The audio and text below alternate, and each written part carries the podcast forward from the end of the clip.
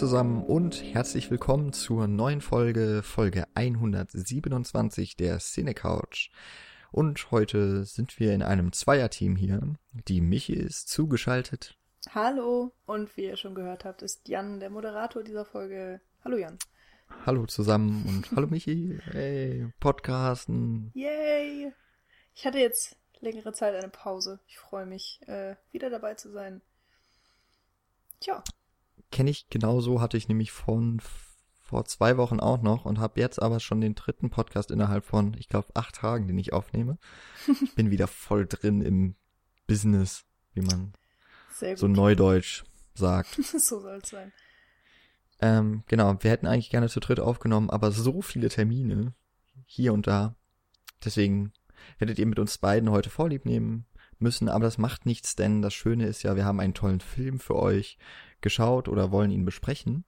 Und zwar Kriegerin. Also mal wieder einen deutschen Film. Auch so ein bisschen aus einem aktuellen Anlass, aber diesmal nicht so sehr wegen des, wegen der Thematik, obwohl die natürlich nach wie vor traurigerweise auch aktuell ist. Aber warum der Film, das äh, sprechen wir gleich an. Davor möchte ich noch ganz kurz ein paar Infos loswerden. Zum einen Ihr habt es wahrscheinlich auch schon größtenteils letzte Woche gehört. Wenn nicht, äh, gerne nachholen. In der Folge 126 haben wir euren abgestimmten Film äh, für die, unsere Halloween-Folge besprochen, nämlich Scream. Äh, damit haben wir auch für uns so eigentlich den Horror-Oktober schon abgeschlossen. Ähm, war dann tatsächlich auch der letzte Horror-Oktober-Film, den ich gesehen habe. Ja, also ich habe es wieder nicht geschafft ähm, die 13 Filme zu gucken, aber einige haben es geschafft. Deswegen noch einmal ganz kurz die Info. Natürlich auch jetzt, wo äh, wir wo wir uns schon im November befinden. Gerne nochmal auf unsere Seite schauen. Die Liste mit den Teilnehmern wird zwar jetzt bald von der Startseite wahrscheinlich verschwinden, aber weiterhin natürlich über unsere Seite abrufbar sein. Da sind sehr viele sehr enthusiastische Filmzuschauer und aber eben auch eben Blogger oder über Twitter sehr aktive Leute dabei, klickt da einfach doch noch mal rein. Ich glaube, da sind einige Leute, die man vielleicht sonst noch nicht vorher kannte. Mit denen kann man sich wunderbar über Filme austauschen, haben wir gemerkt. Und äh, als Dankeschön quasi für die rege Teilnahme, also ich habe jetzt 71 Teilnehmer gezählt, habe ich auch schon die drei Gewinner der DVDs von Cape Light, äh, Cape Light, die uns zur Verfügung gestellt wurden, äh, benachrichtigt über ihren Gewinn. Und ich denke mal, in den nächsten Tagen, oder vielleicht ist es schon passiert, gehen die Filme dann auch auf den postalischen Weg zu den Gewinnern. Ähm, ja, äh, doch, jetzt möchte ich ganz kurz wissen, Michi, hast du 13 Filme geschafft? Überspielen wir das? Müssen wir darüber reden? Nein. Ähm, ich weiß tatsächlich gar nicht, wie viele ich geschafft habe. Ich glaube sieben, also die goldene Mitte.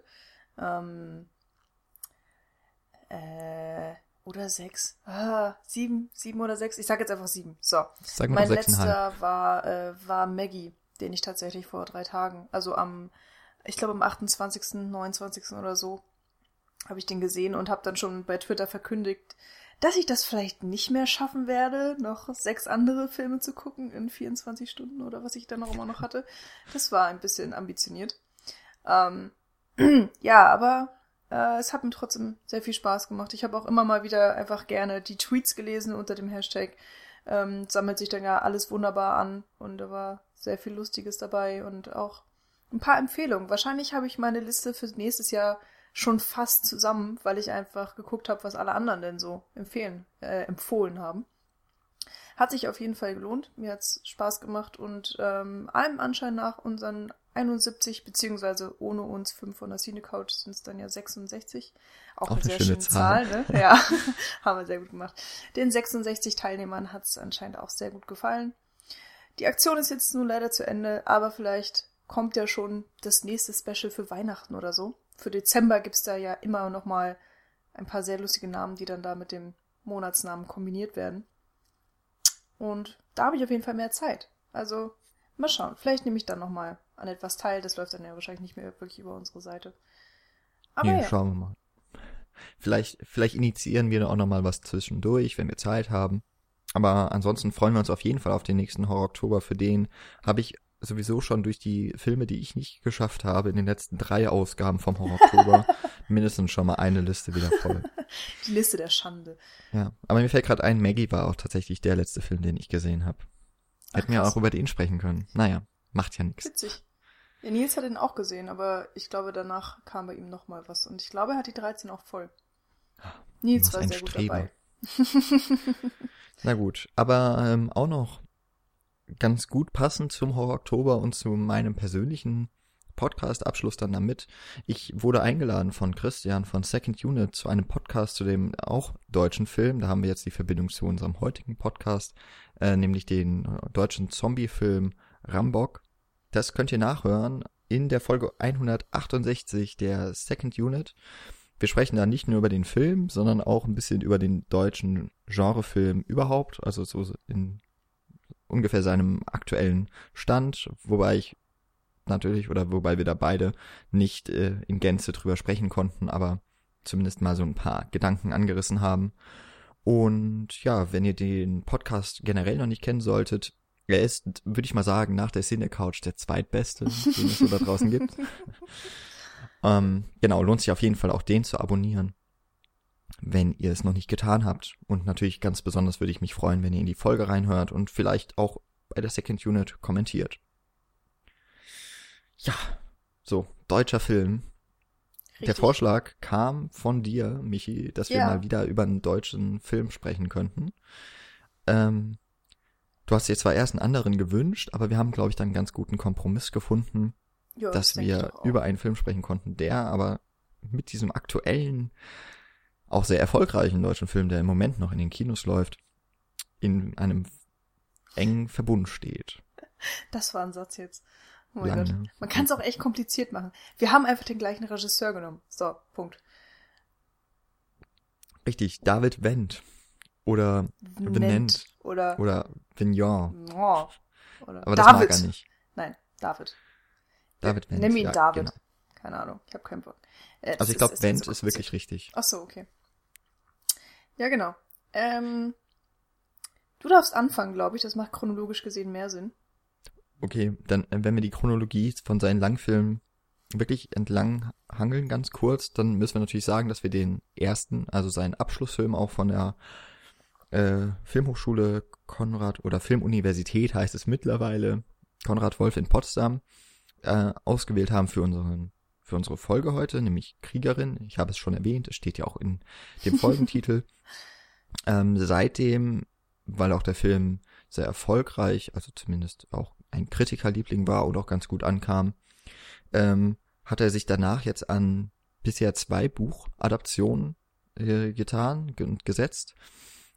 Bin mir jetzt nicht ganz sicher, aber ich glaube 2013 kam Feuchtgebiete dann in die deutschen Kinos. Das ist die Adaption von dem damals, glaube ich, recht skandalös aufgenommenen Roman von Charlotte Roach Mhm. ähm, in dem er äh, Carla Juri in der Hauptrolle besetzt hat, also eine Schweizerin, die das meiner Meinung nach sehr gut gemacht hat, in einem total von, ja, im Grunde war das so ein Hipster-Film. Das haben ihm auch einige übel genommen. ähm, also, dass diese Hauptdarstellerin oder die Hauptrolle so wirklich das Klischee-Hipster-Kind ist. Und äh, ja, war sehr bunt, war an in einem angemessenen Rahmen, finde ich, noch an am ekelhaften Grenzgang irgendwie angesiedelt. Ja, das passt ganz gut. Und ich war überrascht, weil ich das Buch nicht gelesen habe und eben nur so ein paar Hasstiraden mitbekommen hatte, als es damals en vogue war, darüber zu sprechen. Ähm, war ich doch überrascht, was für eine Geschichte und Psychologisierung der Hauptfigur dahinter steckt. Ähm, ist natürlich jetzt nicht wahnsinnig tief und, und äh, kompliziert gewesen oder komplex, aber trotzdem war ich dann doch überrascht von der Geschichte und wie sie da verpackt wurde und wie sie in Verbund gebracht wurde mit diesen kleinen Ekelra Ekeleien. Ähm, fand ich das ganz toll. Kleine Ekeleien, du bist ja auch nett. Was die, die Grillzange, die irgendwie Teilweise vorher mit große Blut und Ekeleien sowas, äh, Wow. mit Menstruationsblut und sowas. Ah. Also ich, ich mochte den Film sehr gerne. Ähm, Würde ich auch jedem empfehlen. Wa- Was sagt das jetzt über Jan aus? Also vielleicht ist, äh, vielleicht habe ich jetzt nicht die perfekte Szene besprochen, um meine Faszination oder meine, meine Leidenschaft auch für diesen Film Ja. zum Ausdruck zu bringen. Aber vielleicht versteht mich doch der eine oder andere. Hätte ich auch gerne über den Film gesprochen, macht aber nichts. Kriegerin mag ich nämlich auch sehr gerne. Ähm, aber der aktuelle Anlass ist dann doch ein anderer, nämlich der Film. Genau, er ist wieder da. Äh, auch, wie du ja schon gesagt hast, eine Buchverfilmung, und zwar Timur Vermes hat, glaube ich, vor letztes oder vorletztes Jahr das Buch rausgebracht. Es war, ich glaube, sofort ein Riesenerfolg, Spiegelbestseller und was nicht alles. Auf allen Listen, glaube ich, Nummer eins und ähm, keine Ahnung, wie viel Verkäufe. Ich habe es dann auch irgendwann mal gelesen, nachdem ich äh, von einer sehr guten Freundin ähm, davon überzeugt wurde, dass es nicht nur einfach Mainstream ist, sondern und, und Komik und Humor, sondern dass in dem Buch tatsächlich auch ein bisschen was drinsteckt, wenn man mal zwischen den Zeilen liest. Ähm, und da wurde ich dann tatsächlich auch sehr überrascht von dem Buch. Möchte ich hier auch an der Stelle jedem empfehlen, der so ein bisschen vielleicht was mit ähm, damit anfangen kann, der sich vielleicht die Beschreibung angehört hat und denkt, oh, das könnte ganz nett sein. Es ist wirklich ein geniales Buch, sowohl vom Humor her, aber auch von der ganzen Gesellschaftskritik, die da drin steckt und eben auch von dem Gesellschaftsbild, wie wir heute einfach ticken. Es wird einfach alles sehr, sehr interessant satirisch aufgefasst. Und dieses Jahr, vor nicht allzu langer Zeit, ich weiß gar nicht, wie lange ist er jetzt in den Kinos? Vier Wochen oder so? Nee, Länger, kürzer. Zeitangaben im, Ja, in einem Podcast egal. ist immer schwierig, Ja. ich weiß es auch gar nicht. Okay, aber das ähm, Buch wurde auf die Leinwand gebracht, ebenfalls natürlich von David Wendt und ist ebenfalls ein unglaublicher Erfolg geworden. Ähm, der erfolgreichste deutsche Kinofilm dieses Jahr, glaube ich. Äh, Ja, nee, nee, nee, nicht? Das, das ist, Das ist äh, ein anderer. Goethe 2? Das ist Fuck You Goethe 2, genau. Okay, dann habe ich irgendwelche. Oh, aber er hatte, glaube ich, eine Million. Er Den hat hat er mittlerweile schon, schon längst eine Million Zuschauer in Deutschland erreicht. Und ähm, ich war letzte Woche Freitag, also wenn, wenn ihr den Podcast hört, war ich sozusagen vor zehn Tagen oder sowas im Kino. Und ähm, da war der Saal proppevoll. Also es war eine sehr unbeliebte Uhrzeit, um ins Kino zu gehen, aber trotzdem waren in der Vorstellung alle Stühle besetzt. Das habe ich selten erlebt tatsächlich. Hat mich natürlich auch sehr gefreut. Und ähm, der Film, äh, genau, eigentlich wollte ich ja diesen Film besprechen im Podcast, nur dummerweise bin ich jetzt die Einzige, die den gesehen hat, von daher bringt es das nichts. Aber ein paar Sachen kann ich trotzdem loswerden. Und zwar gibt es teilweise gravierende Unterschiede zum Buch, die sehr interessant sind, ähm, über die sich, glaube ich, jeder auch so ein bisschen seine eigene Meinung bilden kann. Und meiner Meinung nach ist der Humorteil nicht gelungen. Ähm, irgendwie, die Witze sind zwar teilweise eins zu eins aus dem Buch übernommen worden, aber in der Art, wie der Schauspieler das rüberbringt, sind sie dann auf, aus irgendeinem Grund komplett anders. Ich weiß es nicht. Von daher war das nicht ganz so mein Fall. Äh, viele Leute stehen aber trotzdem drauf. Ich glaube, deswegen ist der Film auch so ein Erfolg geworden, weil er einfach teilweise urkomisch ist und auch sehr an die Grenzen geht. Ähm, das Beste an dem Film sind jedoch die, ähm, die dokumentarischen Aufnahmen, nenne ich sie jetzt einfach mal. Also, dass der Schauspieler ja tatsächlich in seiner Kostümierung auf die Straßen gegangen ist und Passanten befragt hat zu ihrer Meinung über Deutschland, ähm, was sie gerade von der Flüchtlingskrise halten, ob sie die Politik momentan mögen und so weiter und so fort. Das wurde alles in den Film eingespeist, beziehungsweise die Highlights. Und das macht eigentlich den Film so unglaublich interessant und auch erschreckend auf irgendeine Art und Weise, was wiederum genau transportiert, was das Buch eigentlich auch aussagen wollte. Von daher, als Gesamtkunstwerk ist der Film wirklich sehr gelungen. Ich würde auch sagen, guckt euch den an. Man muss jetzt nicht unbedingt dafür ins Kino. Aber mein Gott, manchmal kostet das ja auch gar nicht so viel. Man hat einen schönen Abend. Und ähm, wenn man jetzt diese drei Filme zusammennimmt, also er ist wieder da, Feuchtgebiete und Kriegerin, und wir reden hier ja gerade nur über die Langspielfilme, muss man schon sagen, dass David Wendt ein sehr, sehr beeindruckendes ähm, Övre abgibt. Also, Ja, ich, ich habe gerade auch so gedacht, vielleicht sollten, ich, ich notiere mir das schon mal, damit ich es nicht vergesse. Was, ich habe vorhin schon in meiner Vorbesprechung gesagt, ich bin ja sehr vergesslich. Ähm, dass wir vielleicht am, am Anschluss dann oder im Anschluss an unsere Besprechung von Kriegerin mal so versuchen, ein paar Sachen, die vielleicht die drei Filme so verbindet, weil so wie das jetzt gerade klingt, ich habe, er ist äh, wieder da noch nicht gesehen, aber ich habe so das Gefühl, dass da doch auch ein paar verbindende Elemente sind oder ähnliche Thematiken, die David Wendt aufgreift. Ja, Können wir mal ja. gucken, vielleicht äh, wird sich auch nicht ergeben, aber ich notiere mir das mal als möglichen Punkt, den wir am Ende nochmal erörtern können, wenn das okay ist. Ja, gerne. Alles klar. Insofern, was wir nur aussagen wollen, es ist auf jeden Fall ein Regisseur, der sehr viel Aufmerksamkeit verdient hat. Ähm, und nicht ohne Grund besprechen wir seinen ersten Langspielfilm jetzt Kriegerin in diesem Podcast. Genau. Ähm, ganz kurz noch zu den Personen, die quasi hinter dem Projekt stehen. Also David Wendt haben wir jetzt genannt. Der Regisseur ist, glaube ich, auch Drehbuchautor. Mhm. Ähm, ich habe schon gesagt, es ist ein Abschlussfilm von der Filmhochschule gewesen. Das heißt, er hat da im Vorfeld äh, Kurzfilme und mittellange Filme schon gedreht. Der Film entstand dann ja auch äh, unter anderem mit Mitteln vom ZDF. Also das kleine Fernsehspiel, das habe ich, äh, über das habe ich beispielsweise in der Folge 168 von der Second Unit schon mal ein bisschen gesprochen mit Christian. Ähm, möchte ich jetzt gar nicht so viel zu verlieren, aber zu den beiden Hauptdarstellerinnen vielleicht. Äh, zum einen Alina Levschin, die ich super, wirklich äh, ganz beeindruckend finde als Schauspielerin. Mhm. Ähm, sie ist mir das erste Mal auch in Kriegerin aufgefallen. Hab jetzt aber mittlerweile noch die ähm, Serie im Angesicht des Verbrechens von Dominik Graf nachgeholt. Da spielt sie ja auch eine der Prostituierten. weiblichen Hauptrollen, genau. Eine, eine äh, Prostituierte dann aus Russland, glaube ich, oder Weißrussland.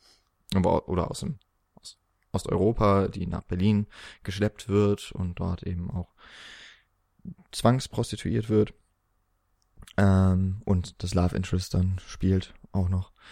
Ähm, aber sie hat auch im Erfurter Tatort mitgespielt und da hat sie ja im Grunde mit ihren Kollegen äh, für Aufmerksamkeit dieses Jahr noch gesorgt, weil das, glaube ich, jetzt der erste Tatort ist, der deswegen abgesetzt wurde, weil die Schauspieler sich äh, geschlossen gegen eine Fortführung ausgesprochen oh, haben. okay. Ähm, Das ist genau, das, der Mitteldeutsche Rundfunk, der MDR, hat ja im Moment nicht so wahnsinnig glückliches Händchen mit seinen Tatorten. Genau, da, da kam sie mir jetzt vor allem nochmal so, äh, oder ist sie in Erscheinung getreten, macht auch im Moment viele Fernsehproduktionen. Mhm. Spielt aber auch, ähm, also ich finde auch nach wie vor, sie spielt sehr gut. War dieses Jahr auch bei den äh, Film, äh, nicht Film, bei den Festspielen in der, der Nibelungen-Festspiele, so heißt es, glaube ich, in Worms. Da hat sie bei Gemetzel mitgespielt. Okay. Habe ich aber nicht so Gutes gehört, leider, von ihr jetzt. Aber naja. Und die andere ist die äh, dann nochmal jüngere Jella Hase. Die habe ich zum einen in der vorletzten Folge, also der 125 bei der Vorschau zu Vier Könige erwähnt, der in wenigen Wochen starten wird. Da spielt sie eine der Hauptrollen. Und ähm, ja, besonders bekannt dann eben durch ihre Hauptrolle dann auch, glaube ich, neben Elias Mbarek und so, äh, in You Goethe 1 und 2. Und äh, Fuck You Goethe 2 wird, denke ich mal, den meisten was sagen. Vielleicht hören, äh, sind einige Hörer auch Fans der Filme. Möchte ich gar nicht verurteilen, wenn äh, der Film nämlich der, der erfolgreichste deutsche Film seit, ich glaube, Schuh des Manitou jetzt geworden ist. Spricht das ja irgendwie dann doch auch für den Film. Also zumindest ne, trifft er da einen Nerv. Und Ja, das äh, stimmt. kann ich dann zumindest auch anerkennen, wenn ich es auch nicht, wenn ich mich auch selber nicht dafür interessiere. Aber immerhin, das sind ja dann doch zwei Schauspielerinnen. Ich weiß gar nicht, wann der erste Fuck You Goethe rauskam. Kann ich ja mal gerade. 2013. 2013. Also dann ist es ja auch, dass Jella Hase dann noch nicht, oder erst später dann bekannt wurde oder mit diesem Film vielleicht auch so ein kleines Sprungbrett hatte. Das mag Ja. gut sein. Also sie, ich meine, sie hat auf jeden Fall schon unglaublich viele Projekte gehabt. Ähm, wobei ich nicht genau sagen kann, wie groß ihre Rollen bei den Einzelnen waren, aber sie hat zum Beispiel schon bei Polizeirufen mitgespielt und solche Sachen. Also es ist viel rumgekommen, aber spätestens jetzt, glaube ich, kennt sie wirklich jeder. Ähm, und mal schauen, ja, wie das vielleicht in so fünf Jahren aussieht, was sie dann macht. Hier in Kriegerin spielt sie ja ein 15-jähriges Mädchen. Tatsächlich war sie aber 19, als äh, der Film gedreht wurde. Und irgendwie merkt man das nicht. also ich, als ich den Film gesehen habe, habe ich tatsächlich auch, ich habe es ihr abgenommen, dass sie 15 ist. Hm. Spricht äh, dann fürs Casting, aber auch für die Schauspielerin. Ja. Ich habe jetzt hier noch einen kurzen Punkt, ähm, den ich auch nur kurz ansprechen möchte. Ja, ja. Nämlich, der Film wurde von Kritikern auf jeden Fall sehr gut angenommen, aber auch von den ja, so entscheidenden Personen in diesem ganzen Film äh, Business. Hat ziemlich viele Preise gewonnen, vor allem eben auch David Wendt ähm, als, als Nachwuchspreisträger, äh, Regie und Film. Aber auch Alina Levschin hat, ähm, ich glaube, auch den deutschen Filmpreis. Äh, lehne ich mich jetzt ein bisschen aus dem Fenster. Auf jeden Fall wurde sie auch mehrfach ausgezeichnet für ihre Rolle in diesem Film. Und dann sprechen wir doch jetzt auch mal über diese Rollen. Nämlich erstmal, was sie denn überhaupt machen in dem Film, worum es geht. Genau. Ähm, ja, ganz praktisch. Ich habe den Film kurz vor der Podcast-Aufnahme jetzt erstmal wieder geguckt, weil äh, ich, boah, wann habe ich den gesehen? Ich glaube tatsächlich, als er rauskam, also 2011 oder vielleicht 2012 habe ich ihn gesehen und war da schon von vornherein begeistert. Äh, und jetzt kam meine Zweitsichtung, ähm, bei der es tatsächlich dann nochmal ganz interessant war, auf so ein paar Sachen zu achten, wenn man schon weiß, woraus es hinausläuft. So als Ansage für euch, wir werden ähm, nicht über das Ende reden, also oder kritische Details lassen wir einfach mal raus, weil bei dem Film wirklich nicht unbedingt deutlich zu sagen ist, wie bekannt er jetzt ist, wie viele von euch Hörern den schon gesehen haben. Also müsst ihr da gar nicht äh, unberuhigt sein. Unberuhigt. Ach Gott. Ja, egal. Ihr könnt beruhigt sein. Ihr könnt beruhigt sein. ähm, ich red, ich fasse jetzt einfach nur mal so den, den groben Plot zusammen. Und zwar fängt der Film oder handelt der Film von Marisa, äh, eben Alina Jewschen, Levschen, meine Güte, ein 20-jähriges Mädchen, ein, ja, eine Deutsche, die in der Neonazi-Szene verkehrt und auch ihr, ihr Freund ist ein Neonazi und ähm, ihre gesamte Freizeit verbringt sie eigentlich mit, mit der Gruppe zusammen. Und ähm, angefangen hat das alles mit ihrem Opa, der selber auch im Zweiten Weltkrieg gekämpft hat und ihr eben auch alle Geschichten von damals erzählt hat und alles, was er sozusagen noch von der Hitlerzeit wusste, an sie weitergegeben hat. Ähm, auch schon in sehr jungen Jahren. Das kriegt man alles so ein bisschen im Film mit. Und wir sehen eben auch, wie sie so die Zeit verbringt mit den Neonazis, also dass sie eben auch ähm, ganz gerne mal auf Krawall aus sind und Ausländer verprügeln. Und eines Tages trifft sie dann eben auf zwei, auf, äh, was habe ich gesagt, afghanische Jungs, die auch ähm, kein Deutsch sprechen, nur so ganz gebrochen Englisch, die bei ihr im Supermarkt einkaufen, denn sie arbeitet ähm, an der Kasse als Kassiererin, weigert sich dann ihnen ähm, ja zu kassieren, wie auch immer man das sagen möchte. Und ähm, später im Film trifft sie dann noch ein, zwei Mal auf die beiden Jungs und ist irgendwann dann so angepisst von ihnen, dass sie äh, die beiden auf dem Motorrad tatsächlich umfährt. Also die zwei Afghanen fahren auf dem Moped, sie ist im Auto und entschließt sich dann, das ähm, Moped mit ihrem Auto zu rammen und ähm, einen Unfall zu kreieren. Okay, es ist kein Unfall, wenn man ihn kreiert hat. Oh, mir fehlen die Worte, es tut mir leid. Ich habe, glaube ich, drei Tage lang gerade nur Englisch geredet, weil ich ähm, sehr äh, in einem multikulturellen Haus wohne. Von daher fällt es mir das gerade tatsächlich schwer, auf Deutsch zu reden oder zu formulieren. Das ist ein wenig anstrengend, aber ich gebe mir Mühe. Tut mir leid, falls ich irgendwelche Wortfindungsstörungen noch weiterhin haben werde. Gut. Ähm, es ist nicht klar, wie inwiefern die beiden Jungs verletzt wurden bei dem Unfall. Sie kriegt nur mit, dass sie verletzt auf der Straße liegen und fährt dann weg. Ähm, trotzdem merkt man, dass sie die ganze Zeit über im Film äh, immer wieder begleitet und tatsächlich trifft sie dann auch immer wieder auf diesen Jungen, der sie dann sozusagen dazu zwingen möchte oder dazu bringen möchte, ihm zu helfen. Denn ähm, da der Bruder verletzt ist, äh, müsste der kleinere Junge ins Jugendamt. Nee, wie sagt man das denn? Ins Heim, glaube ich. Und er möchte das nicht, sondern er möchte nach Schweden zu seinen Verwandten und Marisa soll ihm eben dabei helfen. Natürlich darf das die Neonazi-Bande nicht mitkriegen äh, und gleichzeitig gerät sie da immer wieder eben in Konflikte mit ihren Überzeugungen und ähm, mit ihren Freunden, auch mit ihrer Familie, denn der Opa äh, liegt im Sterben und äh, die Mutter von Marisa hatte kein gutes Verhältnis mit dem Opa und da gibt es dann auch immer mal wieder kritische Situationen.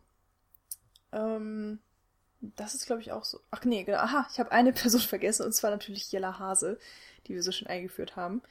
Ähm, die erstmal tatsächlich gar nichts damit zu tun hat, aber ähm, dessen Leben auch vorgestellt wird. Sie ist eben eine 15-jährige, ein 15-jähriges Mädchen, die zu Hause wohnt und von ihrem, wie soll man das sagen, tyrannischen Stiefvater kontrolliert wird.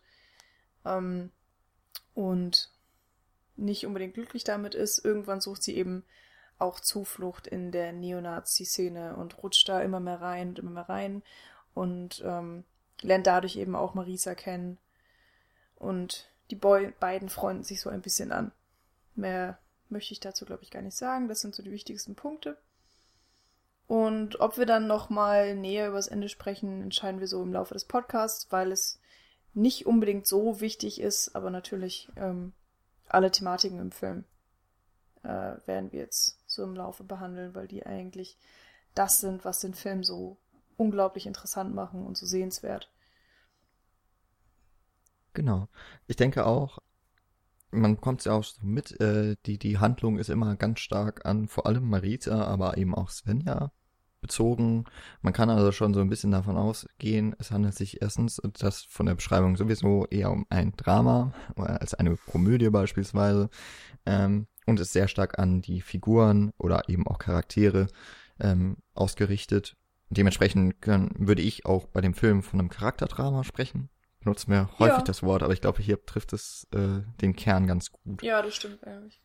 Und dementsprechend wird, denke ich, auch ein Großteil unserer Diskussion ähm, sich genau den Charakteren, deren Wandel und so weiter, aber eben auch die, die Umstände, in denen sie sich befinden und durch die sie gestaltet oder äh, gelenkt werden, äh, wird, wird glaube ich, ein Großteil der, der Diskussion werden. Ich möchte noch ganz kurz sagen, ähm, da du ja die Situation ähm, kurz geklärt hattest, du hast den Film vor kurzem erst gesehen. Bei mir liegt die Sichtung leider schon ein bisschen zurück, also möchte ich nur kurz äh, um Nachsicht bitten, wenn ich möglicherweise etwas diffus Szenen beschreibe oder sie in Erinnerung, ähm, äh, falsch in Erinnerung behalten habe und äh, möglicherweise dann doch mal ein bisschen was ja auch falsch wiedergebe. Aber ich versuche mich äh, nur an das zu halten und äh, das auch auszudrücken, woran ich mich äh, gut zu erinnern glaube. Aber vielleicht so schon mal als, als Entschuldigung vorab. Ja, aber da kann ich dir dann ja auch weiterhelfen und du hilfst mir dann mit meinen mit meinen Wörtern, die mir nicht einfallen, und ich helfe dir mit den Zähnen und dann ergänzen wir uns doch ganz gut. Das könnte gut funktionieren. ich glaube, was ein ganz guter Anfang wäre, über überhaupt diese Neonazi-Szene zu sprechen, also wie sie im Film dargestellt wird, mhm. denn ähm, da bin ich ja ganz froh drüber, ich bin damit im normalen Leben verschont geblieben, ähm, bin da dementsprechend aber auch nicht so gut bewandert und habe mich nie wahnsinnig damit auseinandergesetzt. Das kam durch den Film so ein bisschen, aber äh, insgesamt muss ich da auch einigem vertrauen, was man eben aus den Medien kennt, aber vor allem eben auch vertraue ich ziemlich viel, was in dem Film dargestellt wird. Und da ist mir eben vor allem aufgefallen, und das ist glaube ich auch etwas, was dann später die Beziehung zwischen, ähm, jetzt muss ich gerade die Namen, Svenja und äh, Marisa dann auch kennzeichnet, ist, dass eigentlich diese Szene der Neonazis eine große Gemeinschaft und Kameradschaft erstmal mit einschließt. Und so wird es eigentlich auch erstmal dargestellt, ja. Das ist also eine Gruppe von Eingeschworenen, die sich größtenteils auf ja, oder durch ihre, durch ihre, durch ihr Gedankengut eben identifizieren, aber eben dadurch auch so einen Zusammenschluss bilden. Aber auf der anderen Seite ist es dann doch eine Frage, ob das Freundschaften sind, ähm, oder ob man sich da auf Augenhöhe mit Respekt äh, auch untereinander begegnet. Mhm. Dass das immer so ein, so ein Konfliktpotenzial schon alleine in der Konstellation dieser Gruppe oder beziehungsweise Gruppen, wir bekommen dann auch so auch ein quasi so einen größeren Verband, wenn möchte ich es fast nennen, so ein, so ein Neonazi-Treff dann auch nochmal mit. Ähm, genau, also dass man da im Grunde schon einmal die Situation hat, dass es eine Gruppe, die ist sehr ähm, abgekapselt von der Welt erstmal, also so mhm. von ihrer eigentlichen Gesellschaft, in der sie sind. Also so eine Subkultur. Aber auch darin gibt's sehr starke Konflikte und auch ja keine wirkliche Zuneigung zueinander, würde ich jetzt mal so in den Raum werfen. Und das finde ich ist etwas, was auch diese Szene dann generell und aber auch die Filmszenen dann immer wieder auszeichnet.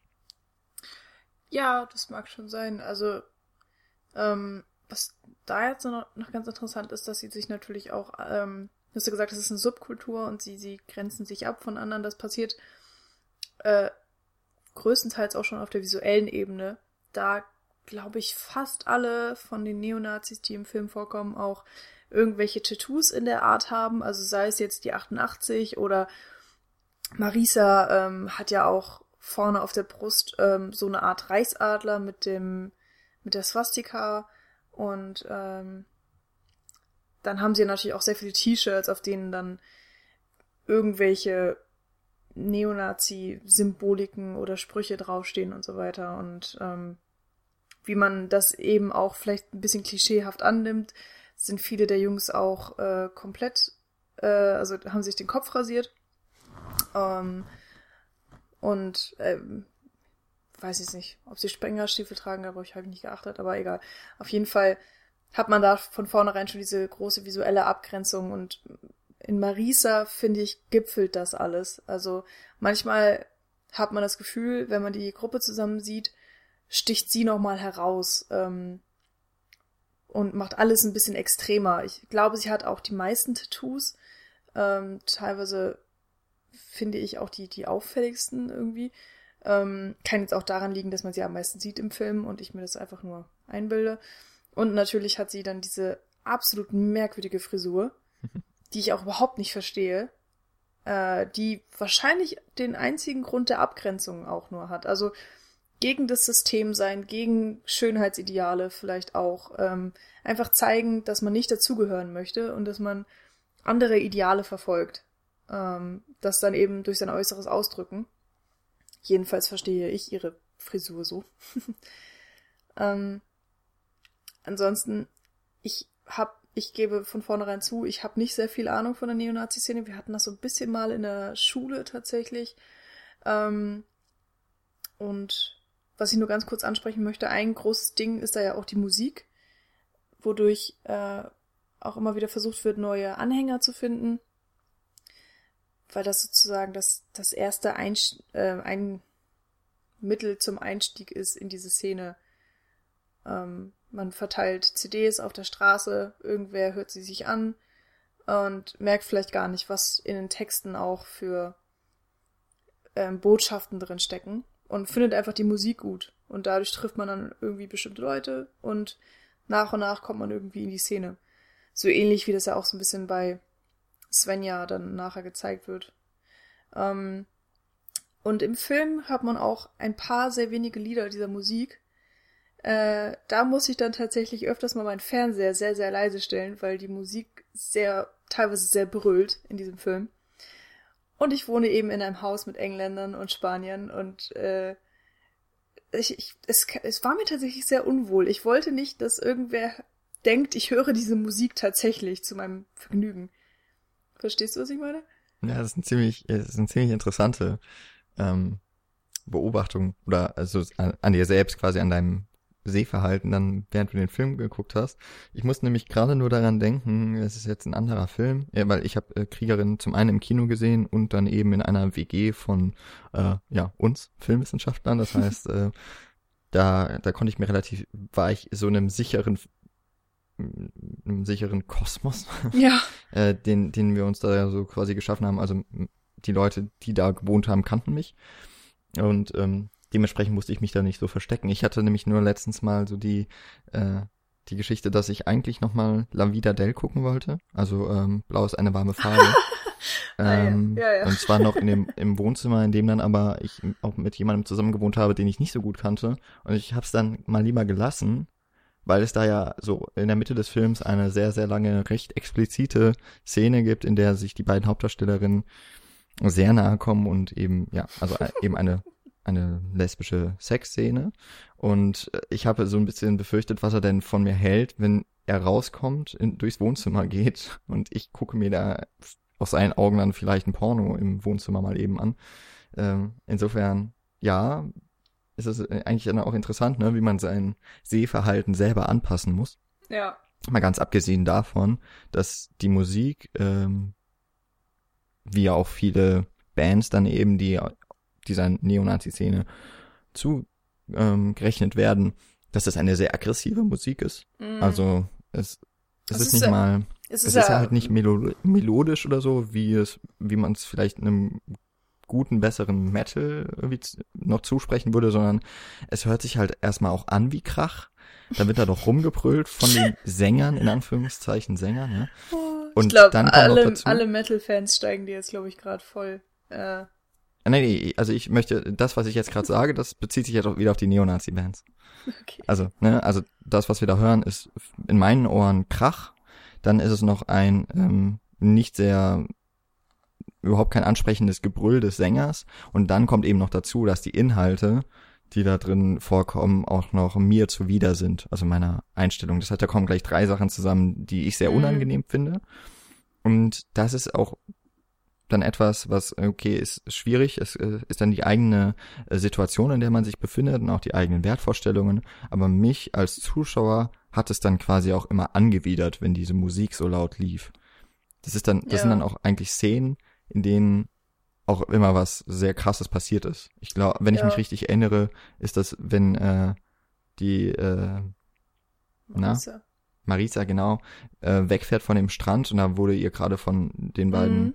Afghanen ähm, der Spiegel aus aus Rache dafür, dass sie so schlecht mit ihnen umgegangen ist im Supermarkt abgetreten und dann eben auf der Fahrt zu dem ja zu dem inszenierten Unfall und dann, glaube ich, später ist es noch diese eine Party, äh, dieser Neonazi-Szene in dem Haus. Ja, da wird das, ist auch ultra laut die Musik an. Es mhm. ist eine mhm. auch generell sehr aggressive Situation. Da konfrontiert ja dann auch Marisa Svenja mit, ja, mit dieser Szene wirklich. Ja, das ist dann diese Szene auf dem Balkon, wo, mhm. äh, wo sie Svenja über die Balustrade schon hebt und ja, wenn sie loslassen würde, wird sie quasi da, ja, ins Bodenlose, weil es irgendwo in einem zehnten Stock oder sowas, in einem ja, Hochhaus. Plattenbau halt, ne? Genau.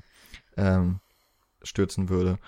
Insofern ist das auch immer in diesen ganz, ganz, ähm, ja, radikalen Szenen. Radikal ist auch ein schönes Wort, wenn man von, ja, rechts, äh, von dieser rechten Extremismus spricht. Ja, aber das ist nicht nur mit der rechten Musik so, sondern generell der Musikeinsatz hier im Film ist immer sehr prägnant. Also wenn Musik da ist, dann kriegst du es auch sofort mit und es ist sehr oft innerhalb der Diegese und nur manchmal nicht. Also ich hatte, so wie ich das im Kopf habe, ist es mehr Musik innerhalb der Diegese als außerhalb und ähm, aber auch dann sehr insgesamt über den Film hinweg gesehen spärlich eingesetzt. Von daher hat es immer diese wirklich eine, eine ganz prägnante Wirkung auf ähm, den Zuschauer, finde ich jedenfalls. Ähm, das war sehr interessant gemacht. Ist auch dann in der, in der letzten Szene des Films, äh, kommt dann auch nochmal sehr großartig Musik. Naja. Aber eigentlich. Die war dann aber extra diegetisch, oder? Ja, ja, genau. Genau. Eigentlich waren wir ja bei der Neonazi-Gruppierung. Genau. Und was ich da noch extrem interessant fand, dass sie meistens ähm, das gemacht haben, was, was man in der Gruppe eben so tut. Also es, es gab Szenen, wenn sie jetzt nicht gepöbelt haben und nicht gegen Ausländer gehetzt haben, war es eigentlich ganz normales so Gruppenverhalten. Man sitzt eben zusammen, man unternimmt was. Sie waren ja zusammen am Strand zum Beispiel und haben da einfach nur gesessen, Bier getrunken, sich irgendwie unterhalten. Ich meine, die Art der Unterhaltung ist jetzt nicht das, was ich, was ich auch machen möchte. Aber wenn man das ganz oberflächlich ähm, untersucht, ähm, ja, ist es es ist halt eine normale Freundschaftsgruppe, so auf den ersten Blick. Und in dem Moment, wo dann die Afghanen auch zum Strand kommen, sieht man dann aber eben, okay, äh, so nett sind die doch alle nicht und, und die sind schon so bis ins tiefste Innerste auch wirklich Neonazis und sobald eben ein Streitpunkt kommt, ähm, merkst du das auch sofort und dann kommt, ja, wie soll man das sagen, das, das Innere zum Vorschein oder was auch immer. ja, die, diese, alle Personen eigentlich in dieser, oder die Personen haben gefühlt alle das Potenzial, so total auf Krawall gebürstet zu sein und in jedem Moment wie eine Bombe zu explodieren. Mhm. Da sind mhm. einige, die sind, es gibt ja auch diese, diese schwarzhaarige, der, wo ich eher sagen würde, die gehört so, eher zu einer Emo-Gruppierung, die aber in dieser Gruppe dann eben auch der Neonazis mit Marisa dabei sitzt, aber sehr still ist. Und auch von Marisa, die, glaube ich, generell gegen alle weiblichen Personen innerhalb dieser Gruppe ein, eine Art von neidischem Groll vielleicht hegt. Also sie ist ja auch gegen Svenja sehr, sehr ähm, abweisend und aggressiv ihr gegenüber ja. und versucht so ihr ihr Revier vielleicht ein bisschen zu markieren und zu verteidigen. Aber, aber da weiß ich nicht, ob es daran liegt, ob es, weil Svenja eine Frau ist oder einfach, weil sie neu ist. Also weil sie halt als Neue in die Gruppe kommt und sie das halt nicht möchte. Da, ähm, da gibt es irgendwie sehr wenig Anhaltspunkte. Aber interessant ist es natürlich trotzdem. Ja, also Marisa steht ja auch, wenn man jetzt von den Kurs nur, das ist keine große Thematik im Film, aber wenn man von dieser Geschlechterrolle quasi ausgehen würde, ist sie ja den Männern, also wirklich den richtig, auch ihrem, ihrem Freund, ja, so ein richtiger mm. Schrank, ja, von, von einem Mann, ja, mit, mit Glatze, Riesenmuskeln, ähm, und einem, und eben auch nochmal den Tattoos, ja, was ihm einfach auch eine furchteinflößende Gestalt ein, ähm, einbringt und sie eben auch total tätowiert, aber eigentlich eine sehr zierliche Person, aber sie geht da voll mit, ja, als, als wäre sie das klingt jetzt so ein bisschen blöd, aber als wäre sie eben auch so ein äh, Mann mit den Eiern in der Hose. Mm. So, mal ja, ganz, ganz platt ausgedrückt. Ich glaube, sie möchte einfach ein vollwertiges Mitglied sein und ähm, immer ja einfach ein Teil sein. Das ist ja auch genau das, das Ding, was diese Anziehungskraft dieser Neonazi-Gruppen, was wir auch schon gesagt haben, dieser Gruppen, Gruppengedanke und das ähm, Gemeinschaftsgefühl. Und ich glaube, das ist eben auch genau der Grund, wes weshalb Marisa ein Neonazi geworden ist. Also nicht nur unbedingt wegen der ganzen Gedanken, die sie dann von ihrem Opa bekommen hat, sondern weil sie sich auch vielleicht ein Stück weit wie in einer Familie fühlt und ihr das extrem wichtig ist, ein, eines der starken Glieder dieser Kette zu sein. Und wenn man den Film betrachtet, löst sich das ja im Laufe und ähm, was dann ja auch dazu führt, dass sie ihre ähm, ihre Gedanken überdenkt. Ach, meine Neu Güte. sortiert. Vielleicht. Ja, neu sortiert. So. Oder halt einfach über ihre Überzeugungen nochmal ähm, nachdenkt. Ähm, weil der, der Halt irgendwann in der Gruppe einfach nicht mehr da ist. Da passieren ja dann eine, ein paar wenige Sachen innerhalb der Gruppe, ähm, die dann schon zum Verlust von dieser Sicherheit führen. Und eine der ersten Szenen, die wir im Film sehen, ist die Gruppe der Neonazis, wie sie durch einen Zug laufen und jeden anpöbeln. Also der erste ist da, glaube ich, irgendwie so ein, ein Punk oder was auch immer, der Piercing hat und einfach nur rumsteht, der dann halt angepöbelt wird. Äh, natürlich hat er überhaupt nichts gemacht. Er war einfach nur zur falschen Zeit am falschen Ort. Und dann geht's natürlich weiter, dann sieht man irgendwie den ersten Ausländer und dann irgendwann sind da, glaube ich, zwei Asiaten, die dann auch, der, der eine Asiat auf jeden Fall wird aufs Schärfste verprügelt und Marisa ist bei allem voll dabei und sie ist jedes Mal auch begeistert und es wirkt immer, wenn man es von außen anguckt, könnte man auch denken, die sind gerade in einem Drogenrausch. Vielleicht haben sie auch vorher getrunken, weil im Film sieht man auch, wie alle sehr, sehr viel Bier trinken eigentlich in, in vielen Szenen. Und man könnte den Eindruck haben, dass sie vielleicht auch noch Drogen nehmen, beziehungsweise dass die Tat an sich auch eine Art Drogenrausch dann ähm, bei der Gruppe oder bei den einzelnen Leuten hervorruft. Ähm, und deswegen ist es dann vielleicht schwierig für Marisa, wenn jemand Neues dazukommt, weil das immer eine Gefahr für die Gruppe darstellt. Ähm, und ich kann nicht sagen, ob es was damit zu tun hat, ob sie eben die einzige starke Frau sozusagen ist und diese Stellung nicht gefährdet werden soll oder einfach, ob sie die Gruppe an sich schützen möchte bei mir kam sie auch immer so ein bisschen vor wie so das Alpha-Weibchen, weil ich habe Sandro, also ihren Freund, auch so ein bisschen als das Alpha-Tier gesehen. Er schien so ein bisschen als der Anführer der Gruppe. Er ist dann ja auch derjenige, der von der Polizei verhaftet wird. Also alle anderen werden nicht verhaftet, aber er kommt in den Knast. Das heißt, er muss richtig Dreck am Stecken gehabt haben. Ähm, Und sie ist dann vielleicht das Alpha-Weibchen und fühlt sich dann auch so. Ich bin mir nicht sicher. Doch, aber das ist, glaube ich, auch so das, was ich in Erinnerung habe, dass ihr Freund so der Anführer auf jeden Fall ist und sie ist, glaube ich, auch sehr stolz darauf, dass er das ist, dass er mhm. diese Position hat und dass sie an seiner Seite steht. Und aber das, er büßt ja dann auch so ein bisschen an Ansehen ein, habe ich das Gefühl, im Verlauf der Geschichte. Er ist dann ja im, im Knast und ich glaube, wenn er dann zurückkommt zu ihr, ist es auch mal so ein Moment der totalen ja, total. Aber es ist schon eine ziemliche Zärtlichkeit zwischen den beiden, aber es ist schon auch eine aggressive Erotik, die die irgendwie ausstrahlen, dann, mhm. wenn sie ähm, dann irgendwann dazu kommen, äh, auch sich zu küssen und so weiter. Und ähm, aber in dem Moment ist er, glaube ich, auch ziemlich zusammengebrochen, ja. Und da merkt man, dass ihn äh, ist er, glaube ich, nicht wirklich im Gefängnis, aber so in U-Haft oder sowas. Muss dann ja, glaube ich, Sozialstunden und sowas ableisten.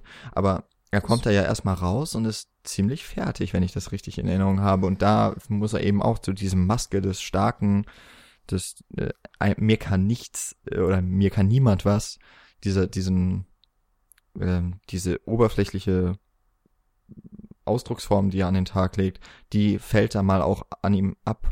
Und das habe ich auch das Gefühl, dass das ähm, Marisa in dem Moment auch ziemlich anwidert. Diese, dieses, äh, dieser Moment der Schwäche passt nicht in das Bild von ihr und das will sie sich auch selber eigentlich nie zugestehen. So, also diese Momente des Zweifelns, mhm.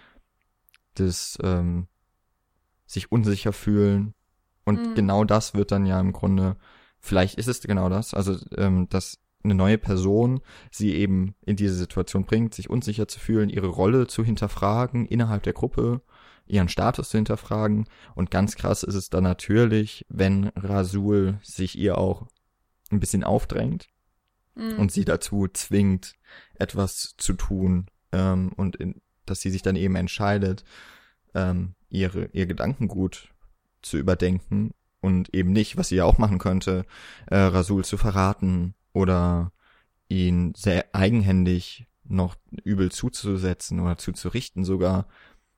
Diese, diese Möglichkeit hat sie ja, aber da merkt man dann doch, dass sie auch innerhalb der Gruppe und da vielleicht dann auch wieder auch mit deiner ähm, deiner Beurteilung der Frisur, die ja auf, ich glaube, so halb abrasiert ist und halb eben noch wirklich lange Haare, ja, wie man es eben. Es ist halt die Mönchsfrisur, nur irgendwie nicht richtig. Andersrum. Ja. Also, ja. Also, dass sie da auch zwischen den Stühlen steht und in dem Moment muss sie sich eben wirklich die Frage stellen, was ist ihr wichtiger hm. und oder was ist das, was sie wirklich möchte. Das wird ja dadurch erst eigentlich durch eben auch diesen Fremden, in wirklich, in dieser Form ja wirklich, dann wirklich Fremden und auch Außenseiter innerhalb der Gruppe, sogar das Feindbild der Gruppe, da wird das dann geweckt so in ihr, die, auch die Selbstzweifel.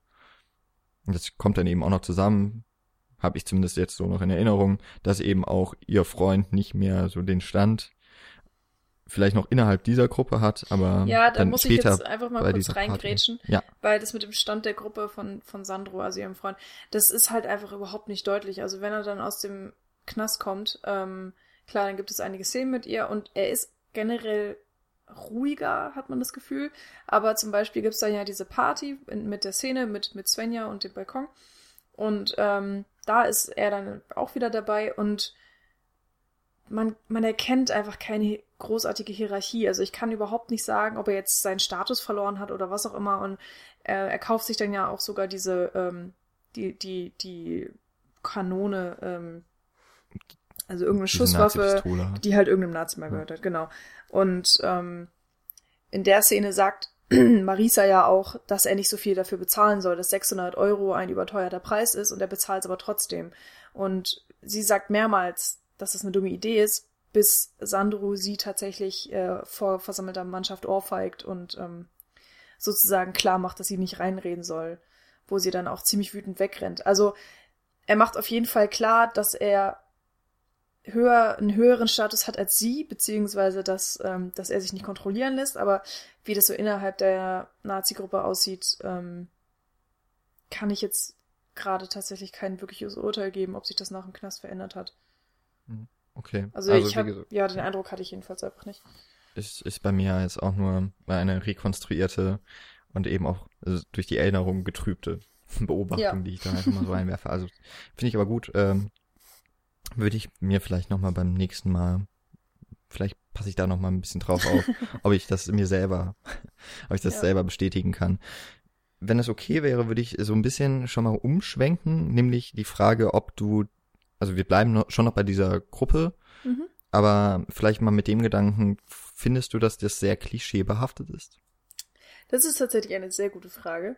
Ähm, ich meine, wir haben ja schon deutlich gesagt, dass wir keinen guten Einblick in die tatsächliche Neonazi-Szene haben und ähm, trotzdem kennen wir uns dann wahrscheinlich umso besser mit den Klischees aus, wie denn ein Neonazi aussehen soll, wie er sich verhalten soll, was er denn so macht und so weiter und so fort.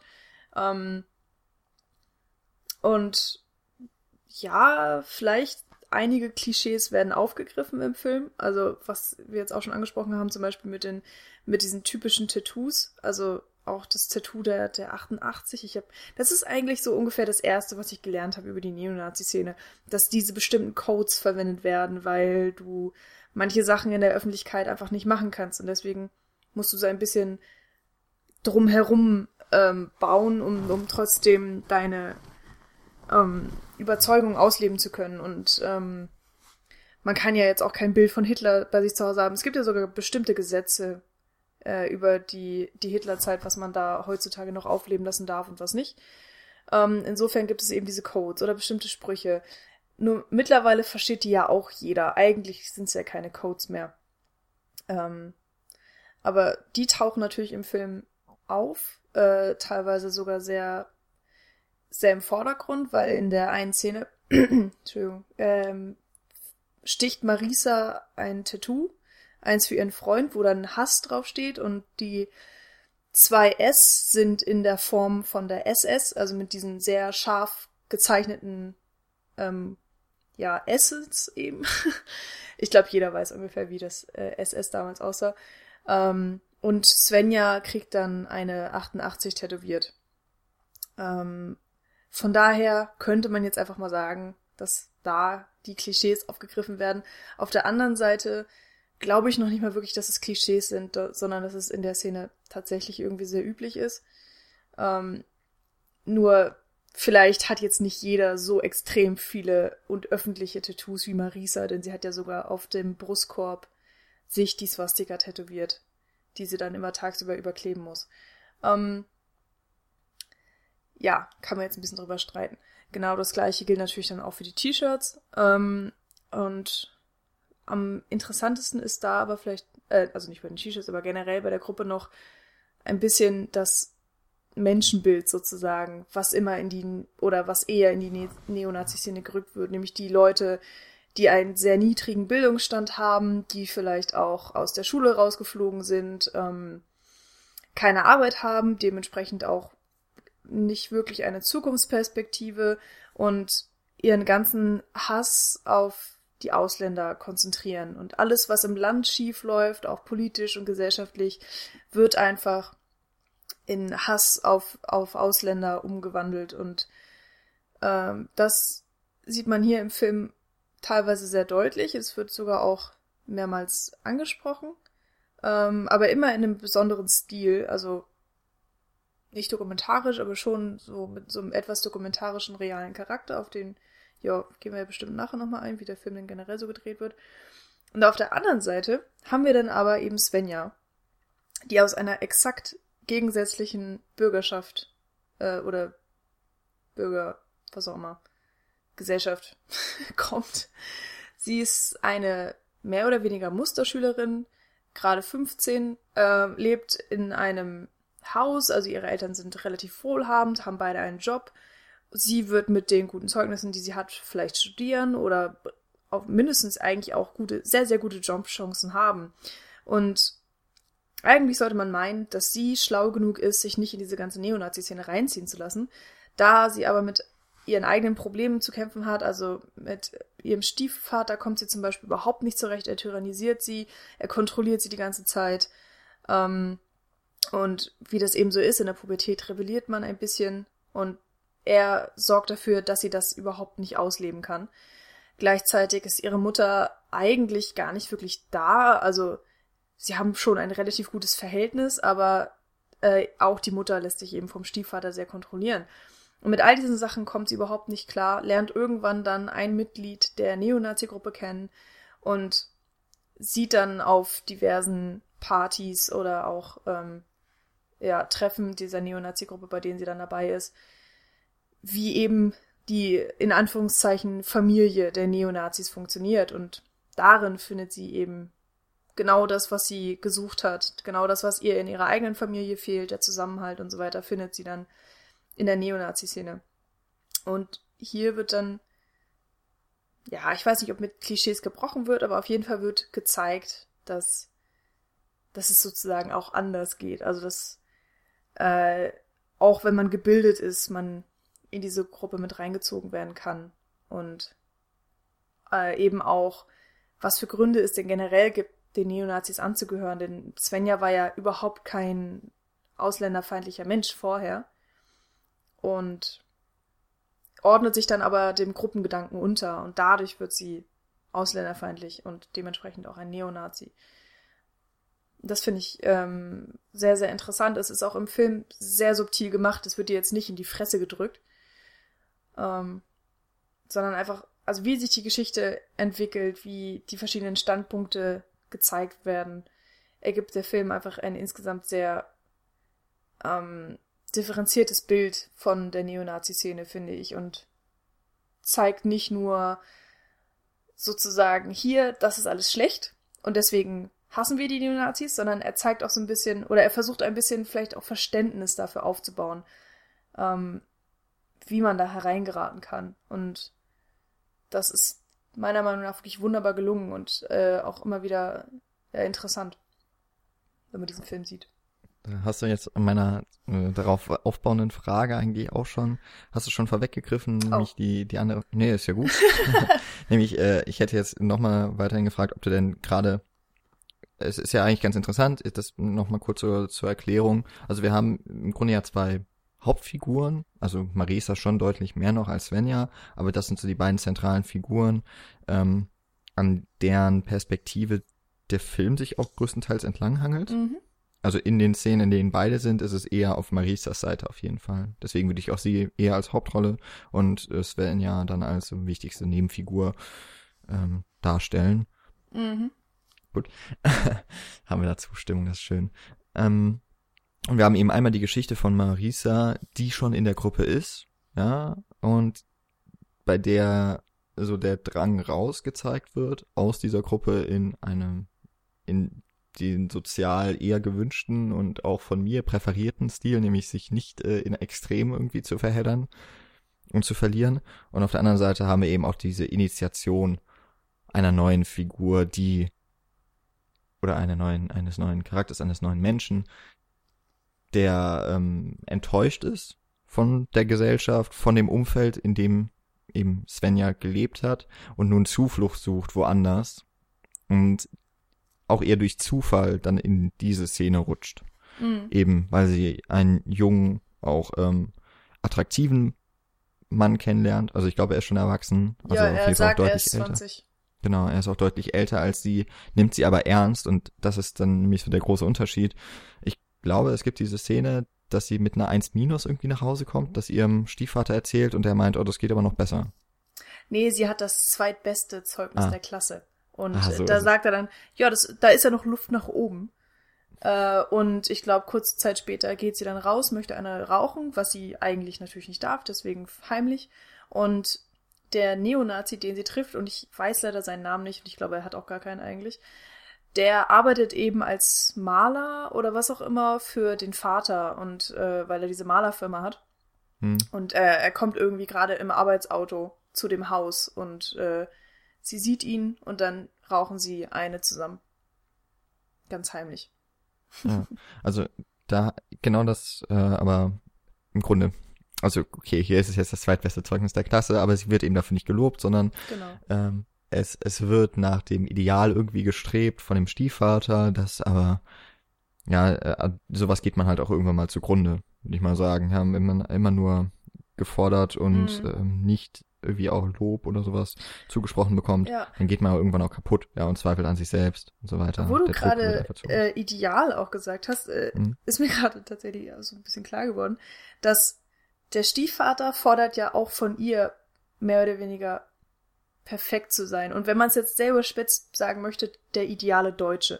Also, oder die, die, das ideale deutsche Mädchen. So, sie soll brav sein, sie soll ihren Eltern gehorchen, sie soll gute Noten nach Hause bringen, nicht rauchen und so weiter und so fort.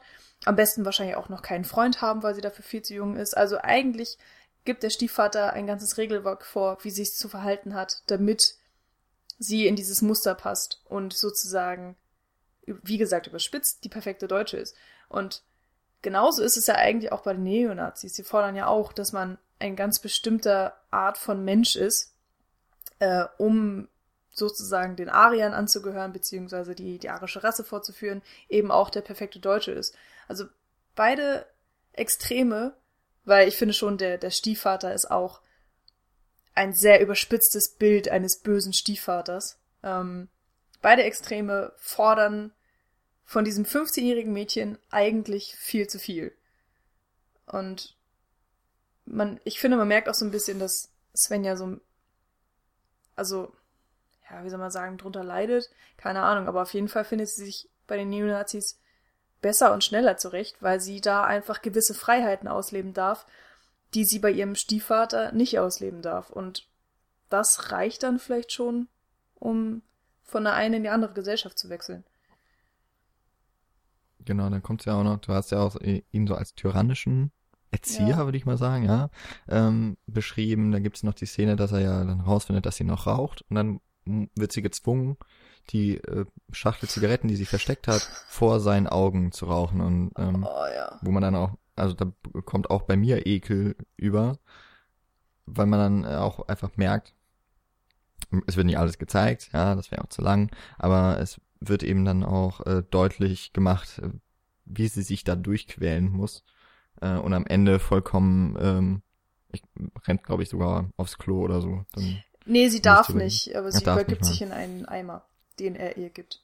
ja, also wo man so merkt, das ist eigentlich genau die Art und Weise, wie ich mir eben auch diese extremen Gesellschaften beziehungsweise die Personen mit extremen Wertvorstellungen und extrem jetzt wirklich ähm, gemeint so am Rande, ob jetzt links oder rechts, wo auch immer angesiedelt, ähm, dass das eben nicht der pädagogisch beste Weg ist, um es mal ganz, ganz ja, zaghaft es, auszudrücken. ich meine, du kannst sogar sagen, dass das Folter ist, was er da macht. Ja. Und ich meine, wer möchte mit jemand, mit so jemandem in einem Haus zusammenwohnen? Das muss man sich mal irgendwie vorstellen. Die sehen sich ja tagtäglich und er kontrolliert ihr ganzes Leben. Genau, und dann Und- ist es nicht mal der richtige Vater, ne? Ja. Also er, er hat auch noch einen Platz eingenommen einer Person, von der man eigentlich oder der man Vertrauen schenken möchte. Aber äh, dadurch, dass er ja auch diesen Kontrollwut äh, irgendwie hat über, über sie, aber auch über, äh, über ihre Mutter, gibt es überhaupt kein, keine Basis, auf der man so ein Vertrauen aufbauen könnte, Hm. weil man ja sowieso schon total unterdrückt ist und ja, man muss schon Geheimnisse vor ihm haben. Wie kann man dann Vertrauen auch in anderen Dingen dann zu ihm aufbauen? Mhm. Da fand ich es auch tatsächlich sehr interessant, dass die Mutter von Svenja öfters mal mit ihr zusammen geraucht hat. Also das war auch so ein bisschen das Geheimnis, was sie dann beide hatten vielleicht, Hm. was sie da so ein bisschen zusammengeschweißt hat. Aber in den Szenen, wenn sie bestraft, wenn Svenja bestraft wurde fürs Rauchen, war die Mutter niemals dabei. Da war immer nur der Stiefvater. Und man kann annehmen, dass die Mutter aber trotzdem im Haus war, dass sie sich vielleicht einfach komplett rausgehalten hat. Ähm, was auch, finde ich, schon sehr viel einfach über diese ganze Rollenverteilung sagt und auch über den Charakter der Mutter, weil man ja normalerweise davon ausgehen sollte, dass sie ihre Tochter beschützt und, und ähm, auch sagt, hier, äh, ich weiß von ihrem Geheimnis, ich mache sogar selber mit und ich frage sie sogar, ob sie eine Zigarette haben möchte. Es ist also auch meine Schuld und du kannst sie jetzt hier nicht komplett dafür bestrafen. Aber sie hält sich ja komplett raus. Und am Ende des Films sieht man dann ja auch, wie der, also das Vertrauen und der Kontakt zur Mutter dann irgendwann fast komplett abbricht. Und schließlich rennt Sven ja dann auch von zu Hause weg und lebt dann irgendwie bei den Neonazis, ich glaube auch teilweise bei Marisa. Und tatsächlich wundert man sich nicht wirklich drüber. Es scheint so ein bisschen wie die logische Konsequenz des Ganzen. Ja, genau, das wäre nämlich dann ja, ich wollte, glaube ich, auf eine Frage eigentlich hinaus, die ich stellen wollte, die du aber ja im Grunde dann schon beantwortet hattest. ähm, nämlich, die Frage wäre nämlich gewesen, ob das Ganze denn nachvollziehbar ist. Also es ist äh, ziemlich, vor allem, weil ja die meisten Personen, denke ich mal, die diesen Film sehen, sind nicht die Anhänger des äh, vom ähm, Nazi-Gedankenguts, sondern eben eher aus, äh, vielleicht sogar eher links, leicht links ansässigen, so, ich würde einfach mal sagen, ähm, ich gehe ja meistens vom Alter der Hauptfiguren aus, dass man darauf ganz gut äh, schließen kann, wer das äh, präferierte Zielpublikum ist. Mhm. Das ist jetzt bei, ist bei Superheldenfilmen nicht unbedingt so, ja. Äh, obwohl ich glaube, dass auch äh, da, Personen im Alter von Tony Stark gefallen ja, an den Filmen aber haben. da ist es dann wahrscheinlich eher das Genre. Genau, da ist es breiter gestreut. Aber in, bei so Dramen, glaube ich, ist es ganz äh, zutreffend, weil die ja dann auch eher versuchen oder weil man da eher auch rangehen möchte, weil ein das Thema oder der Umstand der Figur interessiert und deswegen sich auch ganz gut in die Situation rein versetzen kann. Und dann mhm. ist eben so diese, diese Alters, äh, Thematik oder über diese, über das Alter da, das dann zu schätzen ganz gut, glaube ich. Also ein studentisches Publikum, würde ich mal sagen. Oder eben junge Erwachsene. Und äh, wo wollte ich jetzt hin? Verständnis? Ach so, genau, das, das Verständnis aufzubauen für diese Entwicklung. Ich glaube, die ist äh, raus aus diesem äh, Extremismus relativ einfach und wird auch, denke ich, ganz gut gelöst. Ja, auch nicht zu sehr irgendwie aufgedrückt, fand ich das. Also, dass Rasul eben, ja, Marisa so, sich so aufdrängt, aufzwingt und ähm, sie, ja, heutzutage würde man vielleicht so zum Gutmenschentum zwingt, ja. Ich glaube, damals war das noch kein so wirklich äh, aufgekommener Begriff. Hm. Ähm, das ist, glaube ich, recht gut nachvollziehbar, weil es auch den normalen äh, Werten, ja, also man hilft seinem Nächsten und so weiter, das sind ja sogar christliche Werte, wenn man so möchte, weil die das ja unterstützt.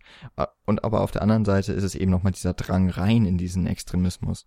Und da finde ich es eben, ist es eine, eine sehr muss man dem Film und vor allem eben auch dem Drehbuchautor und damit eben auch Regisseur David Wendt, muss man ihm wirklich zugute halten, dass das auch sehr glaubhaft rüberkommt. Ist natürlich mhm. sehr überdramatisiert. Ja, das ist natürlich dann dieser Rabenvater in dem Falle, der als Tyrann auftritt.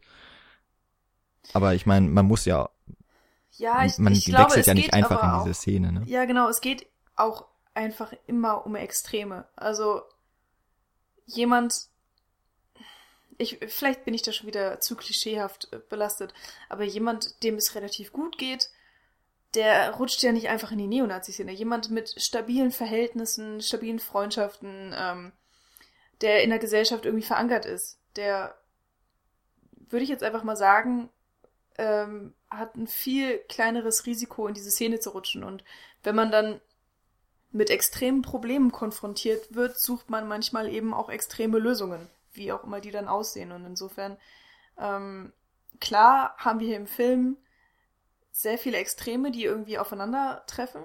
Ähm, trotzdem finde ich, ist es nicht so weit weg von der Wirklichkeit. Also man hat immer das Gefühl, wenn man den Film guckt, auch generell.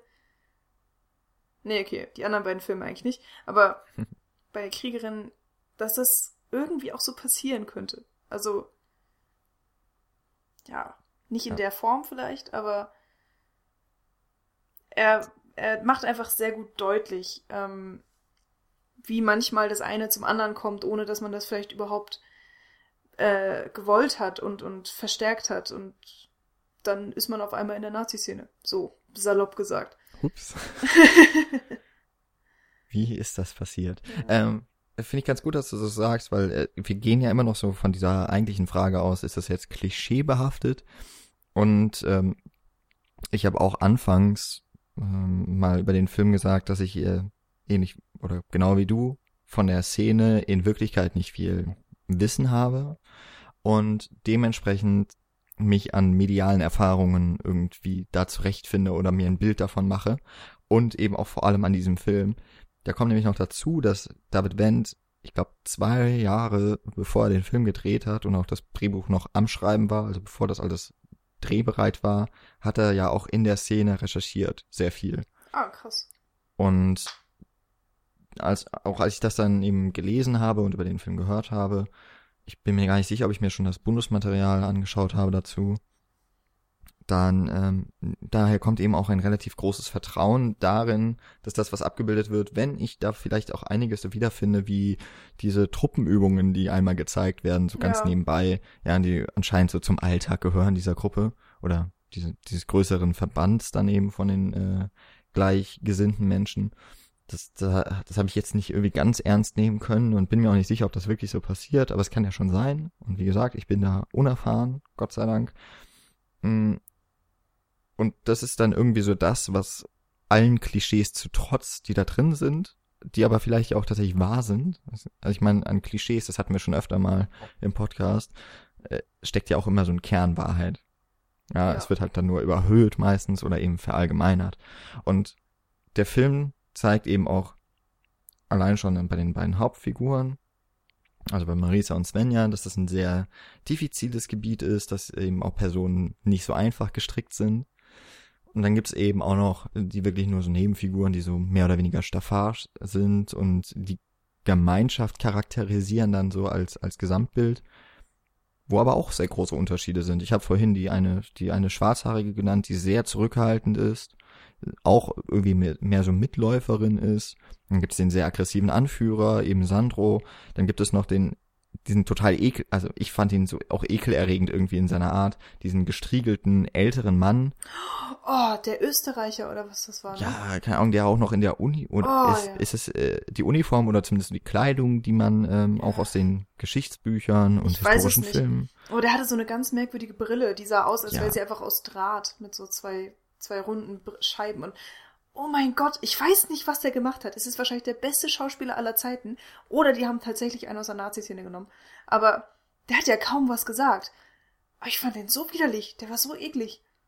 Also, Der- da weiß ich, der, der musste nur in der Szene auftauchen und, und äh, in die Kamera gucken oder was auch immer. Und du hast echt so einen Schauer über den Körper gekriegt. So, faszinierend. Also sehr gutes Casting an der Stelle. Aber einfach widerlich. Ach, ja. Du musst noch kurz ein bisschen drüber reden, bis ich rausgefunden habe, wie die Person heißt, die ich. Ähm, aber ich habe nichts mehr zu sagen, außer dass Ah, ja. ähm, in der Szene, über die wir gerade reden, mehr oder weniger, gucken sie dann ja tatsächlich auch äh, Bildmaterial aus, äh, aus der Nazi-Zeit mit irgendwelchen irgendwelche propagandistischen Videos, wie Juden aussehen, wie Juden sich verkleiden, dass Juden die übelsten Tierschänder sind ähm, und so. Das fand ich auch extrem interessant und ich glaube, das war auch Originalmaterial, wo ich nicht weiß, wie sie da dran gekommen sind oder David Wendt in dem Fall. Ähm, und ganz kurz hört man sogar auch mal einen Ausschnitt aus einer Rede von Hitler. Das fand ich auch sehr interessant. Okay, ich, ich kann jetzt gerade nicht über meine Konsul kurze und wirklich äh, nicht vorher vorbereitete Konsultierung der IMDb, komme ich jetzt nicht drauf, aber hat mich an den einen fiesen Nazi-Offizier oder diesen, diesen Ermittler in äh, Raiders of the Lost Ark erinnert. Von, der ist einfach, Ja. der ist mir schon so von, von seinem Auftreten ist er mir einfach zuwider. Und daran hat, erinnert mich der. Und äh, ich habe ganz ähnliche. Das passt extrem gut, ja. Ich habe da gerade total die emotionalen äh, Zusammenschluss, ja. Also wenn ich an die beiden denke, ist in mir ein großes Übel, äh, das, also auch eine Übelkeit, die sich quasi so erhebt. Ähm, ich versuche jetzt an, gleich, äh, gleich noch an was anderes zu denken, weil äh, sonst, sonst wird das vielleicht sogar noch auf den Film jetzt äh, oder auf die Besprechung des Filmes hier gerade überschwatten. Das wollen wir, Äh, glaube ich, nicht. Katzenbabys und Blumen und äh, Sonne im, im Herbstlaub. Sehr gut. Das sind äh, Beschreibungen von Bildern. Und ich glaube, es wäre jetzt ganz gut, wenn wir auch noch so ein bisschen darauf eingehen, nachdem wir jetzt viel, aber überhaupt nicht äh, erschöpfend darüber gesprochen haben, wie es um die beiden Darstellerinnen äh, sich handelt oder um ihre Figuren, um die Szene, in der sie sind, über Klischees und äh, Wahrheiten oder sowas oder Glaubwürdigkeit des Films, innere Logik. Ist vielleicht auch noch ganz wichtig, wie denn dieser Film aussieht. Wir haben ja auch schon gesagt, so die Musik haben wir zumindest mal angesprochen diese Aggressivität, die da drin steckt. Und jetzt ist es bei mir eben so, dass ich auch ähm, mehr deinem Urteil dann ein, wahrscheinlich einfach auch Glauben schenken muss, aber das ist vielleicht auch ganz gut. ähm, du wolltest nämlich, glaube ich, auch was darüber sagen, wie der Film in seinen Stilelementen oder eben einfach stilistisch aufgebaut ist. Genau.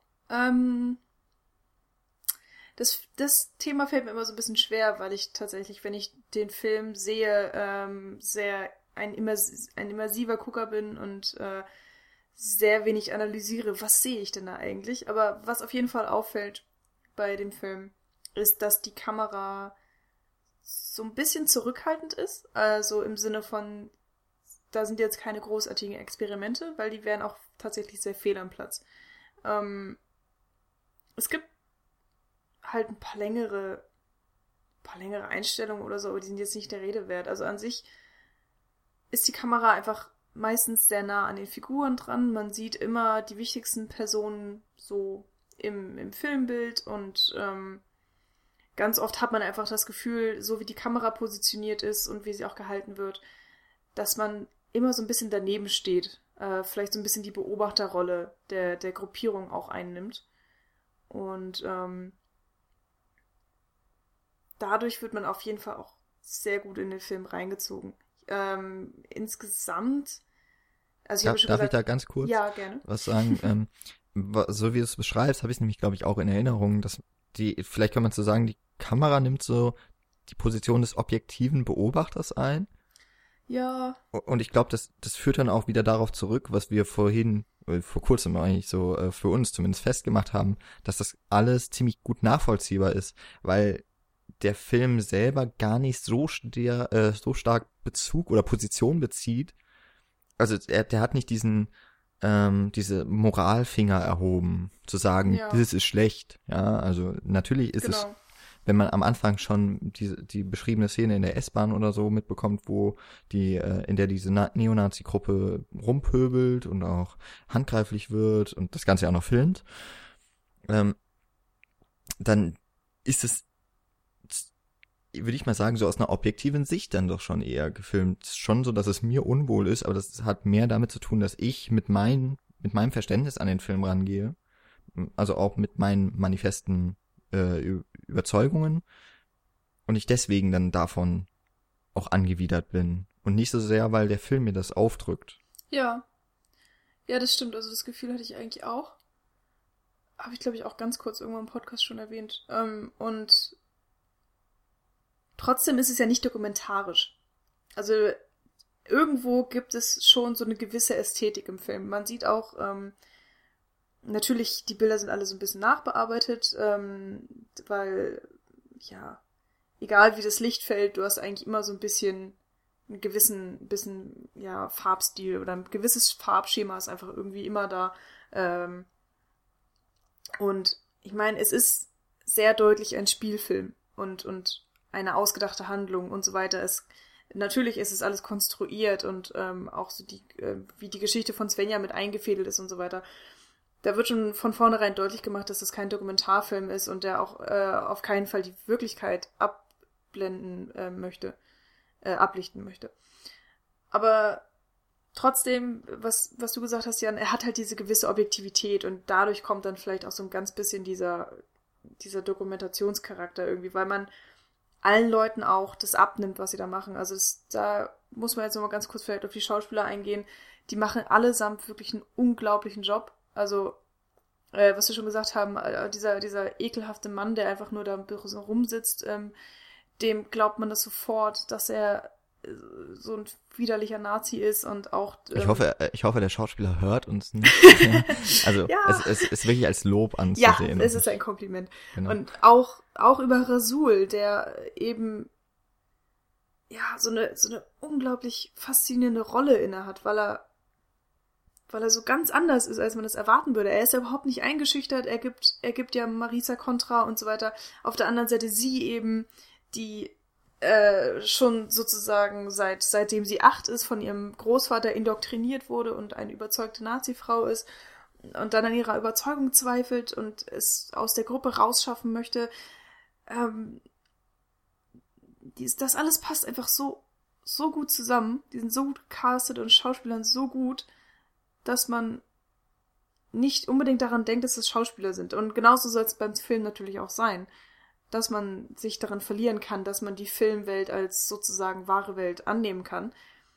Und hier funktioniert das über alle Maßen gut, finde ich, und dadurch erschreckt der Film teilweise auch ein bisschen mehr, finde ich. Versteht Ja. man, was ich meine? Also ich glaube, dass ich dich verstehe. Okay. ja, wenn das nicht so ist, kann man das ja nochmal in den Kommentaren auf jeden Fall loswerden. Dann kann man es vielleicht auch noch, keine Ahnung, sollte es Probleme geben. Ich glaube nicht, äh, bei dem Verständnis jetzt.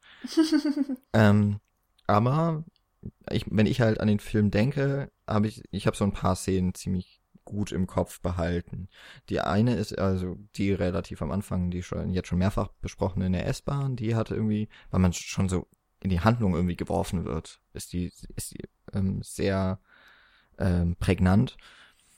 Dann gibt's noch diese Party in diesem Plattenbau, äh, die mich halt auch so von ihrem gesamten Ambiente irgendwie so anwidert, dann aber auch gleichzeitig so ein, ein Schwell, die Schwelle in der, äh, in der Wandlung von Marisa, aber eben auch in der Handlung darstellt.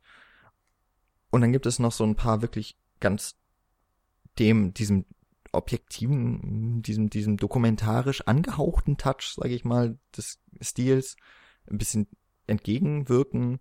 Das sind diese Erinnerungen an den Großvater zum einen. ja, stimmt. Die, sind die nicht sogar in Schwarz-Weiß auch? nee, Nicht? Okay, verdammt. Habe ich gerade vielleicht doch. Aber, nee, ähm, also die sind halt immer am Meer und deswegen haben sie so ein Hm. grau-blaues Color Grading und so, aber ähm, die sind nicht schwarz-weiß. Okay. Aber ähm, das ist ja, glaube ich, auch das Anfangsbild eben am Strand. Äh, ist da nicht sogar, äh, wird nicht sogar gesagt, dass irgendwie die Welt irgendwie, dass, dass oben und unten vertauscht sind oder sowas? Nee, es gibt kein Satz? Oben und Unten. Also man Ah, hört, äh, man sieht, glaube ich, als erstes Wellen und ich, äh, meinetwegen die Ostsee oder was auch immer. Und man hört im Off Marisas Stimme, die sagt, dass ähm, Demokratie das Beste ist, was Deutschland passieren konnte. Alle sind gleich, es gibt kein Oben und Unten und äh, jeder kann über Deutschland mitbestimmen. Und ist da nicht dann quasi die Kamera oder das Bild um 180 Grad gedreht, dass das Ja. Oben, genau der Himmel Oder? ist im unteren, in der unteren Hälfte des Bildes. Und das ist halt so eine ganz, ah, ja, ist vielleicht sogar schon eine poetische Einstellung irgendwie. Und dann eben auch noch mit dem, was im, aus dem Off dazu gesagt wird. Dann später wird diese Einstellung auch nochmal in der Handlung erklärt. Also sie ist eben nicht nur eine, wie ich eben einfach finde, eine schöne, eine sehr prägnante, eine erinnerungswürdige Einstellung. Auch äh, einfach, einfach schön komponiert in sich, sondern sie wird eben auch noch toll in die Handlung mit einbezogen. Also, so habe ich es zumindest in Erinnerung. Willst du darauf jetzt eingehen?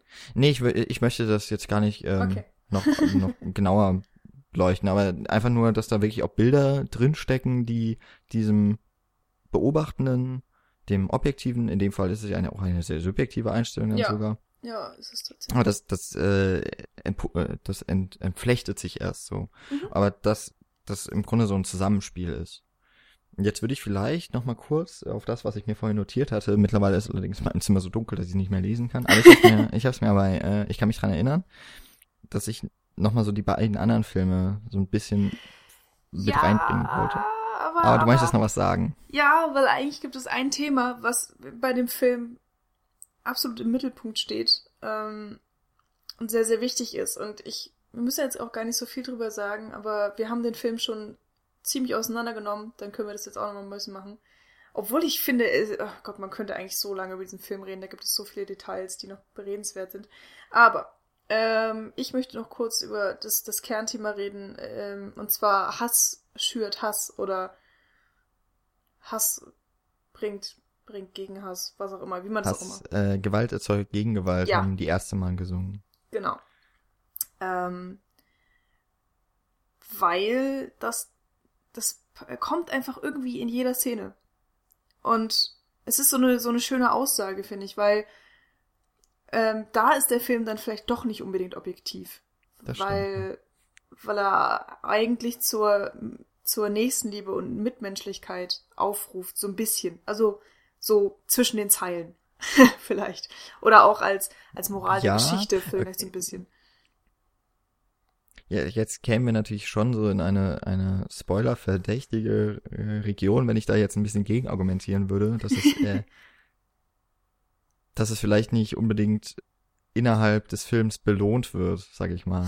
Ja, Ne? Also deswegen, also es ist, äh, ich würde ich würd dir schon zustimmen. Der Film hat da in dem Sinne dann, finde ich, schon auch eine Agenda. Es, es wäre auch wirklich schlimm, wenn, wenn es vielleicht ganz in der Waage gehalten würde, weil dann könnte man auch wieder argumentieren, ob dieser Film nicht extrem gefährlich ist, weil er eben, wenn man jetzt also aus der anderen Szene kommt, das vielleicht sogar als Werbefilm für Hm. das Neonazitum Ja, ich weiß irgendwie es sehen nicht. könnte, ne? Also ich meine, wenn es, wenn der Film so überhaupt keine Aussage ähm, noch hätte oder keine keine Aussage tätigen wollen würde, dann dann wäre er auch gar nicht so beachtenswert. Ja, also so Ja. aussaglose Filme werden auch, denke ich, zu Recht dann irgendwann der, in die Vergessenheit übergehen. Und das, glaube ich, wird mit Kriegerin nicht passieren. Das Auch wenn er stimmt, jetzt kein, kein groß, kein riesiger Erfolg war. Aber das wird ein Film sein, an den man, glaube ich, sich auch noch in 10, in 20 Jahren auf jeden Fall berufen kann und sagen kann, okay, es ist auch ein wichtiger, es steht auch, äh, glaube ich, auf der Verpackung von dem Film und es ist eigentlich auch ein blöder Ausdruck, aber dass dieser Film wichtig ist. ja. Hm. Und er ist auch pädagogisch wertvoll. Ich habe jetzt äh, nur noch gesehen, dass auch im Bonusmaterial ähm, unterrichtsbegleitendes Material ähm, dabei liegt. Oh, Also okay. fände ich auch gut, wenn dieser Film in Schulen ähm, herangezogen werden würde. Einmal eben auch, weil es ein sehr guter Film ist. Ähm, und dann eben auch, weil es sich anbietet, sich Und- mit einem Thema auseinanderzusetzen. Man kann ja auch nicht fünfmal im Jahr Schindlers Liste gucken. Also. Habe ich nie gesehen. Oh, nicht? Oh, wir hatten Nee, den. nicht mal in der Schule. Aber ähm, Nils Genau, also da, da ist der Film auf jeden Fall, der geht dann schon in eine Richtung, aber es ist subtil, ähm, es ist, genau, es ist nicht dieser Zeigefinger, dieser erhobene Zeigefinger, der, äh, dass dieser Film als Moralapostel auftreten würde oder so. Hm. Ich Aber finde sogar auch in, in den letzten drei Figuren, die in der letzten Szene auftreten werden. Und ich gehe jetzt nicht näher drauf ein, nur damit die Hörer jetzt keinen Schiss haben. Äh, aber die, die letzten drei Figuren zeigen sozusagen die, die drei verschiedenen Ausblicke, die es gibt. Oder vielleicht auch die, die drei Extreme. Weißt du ungefähr, worauf ich hinaufspiele? Sonst Ja, müssen wir ich- vielleicht nämlich doch mal. Nee, nee, ich glaube, Okay. nee, ich, ich glaube, ich habe das ganz gut äh, auch äh, verstanden, ja. Äh, es sind genau, ja, es sind so vier Figuren und es gibt eigentlich vier Schicksale. Und eins, würde ich sagen, ist, mindestens eins ist sehr offen gelassen. Ja? Und wenn du jetzt. okay, jetzt müssen wir aber vielleicht doch. Okay, jetzt jetzt komme ich nicht mehr mit. dann äh, muss ich mir das, ich notiere mir so nebenbei, damit Okay. nachmachen. Ihr Aber, Zuschauer, äh, zu, genau, Zuschauer, oh meine Güte. Zuhörer, äh, es tut uns leid, wenn ihr den Film nicht gesehen habt, wenn ihr über das Ende nichts erfahren möchtet, schaltet jetzt lieber ab. Ich hoffe, wir hatten, äh, wir haben euch Freude bereitet mit unserer Besprechung. Für alle anderen geht's jetzt noch mal ein bisschen mehr in die Details vom Ende. Genau, Und noch ganz schön. kurz, ganz kurz, Achso. bevor, bevor die Leute abschalten. Ähm, guckt in die Shownotes. Ich habe mir notiert, wann wir jetzt spoilern und wir werden auch mit dem Part dann nochmal aufhören und vielleicht kommen wir dann nochmal ganz kurz äh, darauf zurück. Ja. Äh, vielleicht einfach vorspulen dann, wenn ihr den Film noch nicht gesehen habt. Ähm, gut, es, also die letzten vier Personen, der, es sind ja, ich würde jetzt Rasul noch dazu zählen. Ah, okay, ja. Den hätte ich gar nicht dazu gezählt. Aber ja. Ähm, der, Rasul, Svenja, Marisa und Sandro. Genau.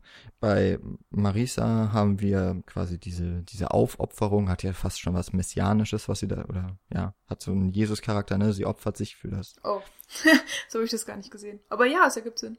Also ist ja, sie trägt dann ja quasi das Kreuz. so, äh, sie wird ja dann, also sie wird erschossen von Sandro. Oder? Ja, Sandro ist das gut. Ja. Und äh, Svenja ist ja so dabei und Marisa hatte eigentlich äh, sich vorgenommen, Svenja aus der aus diesem Geflecht rauszuziehen. Sie fahren weg, aber Sandro findet sie eben am Ost- oder Nordseestrand, wo auch immer sie da sind.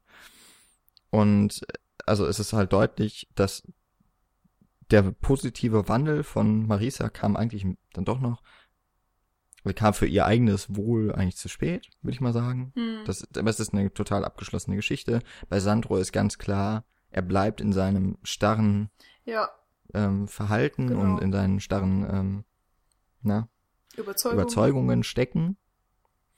Und bei Rasul, es ist nicht mehr in der wirklich letzten Einstellung, aber er ist ja eben auch eine Figur, die bis zum Ende wichtig ist für die Handlung. Der hat es zumindest geschafft, äh, weiterzukommen. Ja, also er ist ja der Optimist. Keine Ahnung, ob, also da ist natürlich auch ein bisschen offen, ob er seine Familie findet, ob er ähm, eine neu, ein neues Zuhause findet, ein sicheres Zuhause. Aber auch das sehe ich als relativ abgeschlossene Einheit. Und jetzt ist im Grunde nur die Frage, und das ist halt so die offene, wie entscheidet sich jetzt Svenja? Fandest du das, war Ja. klar, dass sie nicht in die rechtsextreme Szene trotzdem Ähm, ab, abschweift? Oder ähm, Also auf jeden Fall eine, eine berechtigte und interessante Frage. Ähm, äh, ich habe nämlich auch gerade nochmal drüber nachgedacht, ob sie nicht sogar eventuell Marisa verraten hat. Weil woher soll Mhm. Sandro wissen, wo die denn hingefahren sind zur Hölle? Und es gibt eine Szene, äh, ich weiß nicht, ob du dich jetzt noch dran erinnern kannst.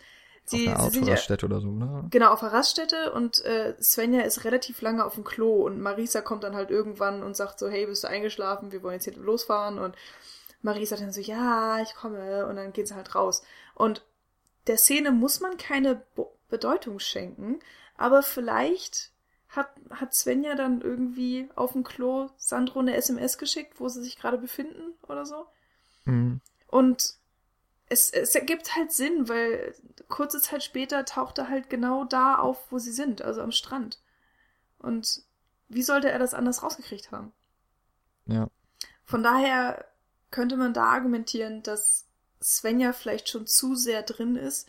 Ich meine, sie ist ja auch von zu Hause abgehauen, das ist schon ein, ein sehr krasser Schritt und ähm, vielleicht fühlt sie sich dann auch so ein bisschen äh, gedrängt, mehr oder weniger in dieser Gruppe zu bleiben, weil sie kann ja nicht zurück, beziehungsweise der, der Schritt zurück zu ihrer Familie fällt ihr eventuell schwerer, als zu sagen, sie bleibt einfach in dieser Gruppierung. Aber ich habe das Gefühl, dass in dem Moment, als Marisa erschossen wird, ähm, dass sie da versteht, worum es eigentlich geht und da dann auch vielleicht mal ihre jugendliche Naivität ein bisschen ablegt, weil ich meine, was kann Schlimmeres passieren, als dass ein Mensch vor deinen Augen erschossen wird? Von, Den du möglicherweise verraten hast und selbst schuld daran ja, hast. und, und eigentlich ist Sandro ja der beste Freund und, und auch ähm, Partner von Marisa gewesen und gerade er erschießt sie. Äh, da sind wir dann schon wieder bei diesen Extremen im Film hier angelangt. Ähm, und Svenja legt sich dann ja noch an die Seite von Marisa und bleibt bei ihr. Da ist Sandro schon längst wieder weggegangen. Und sie hätte auch einfach mit Sandro gehen können.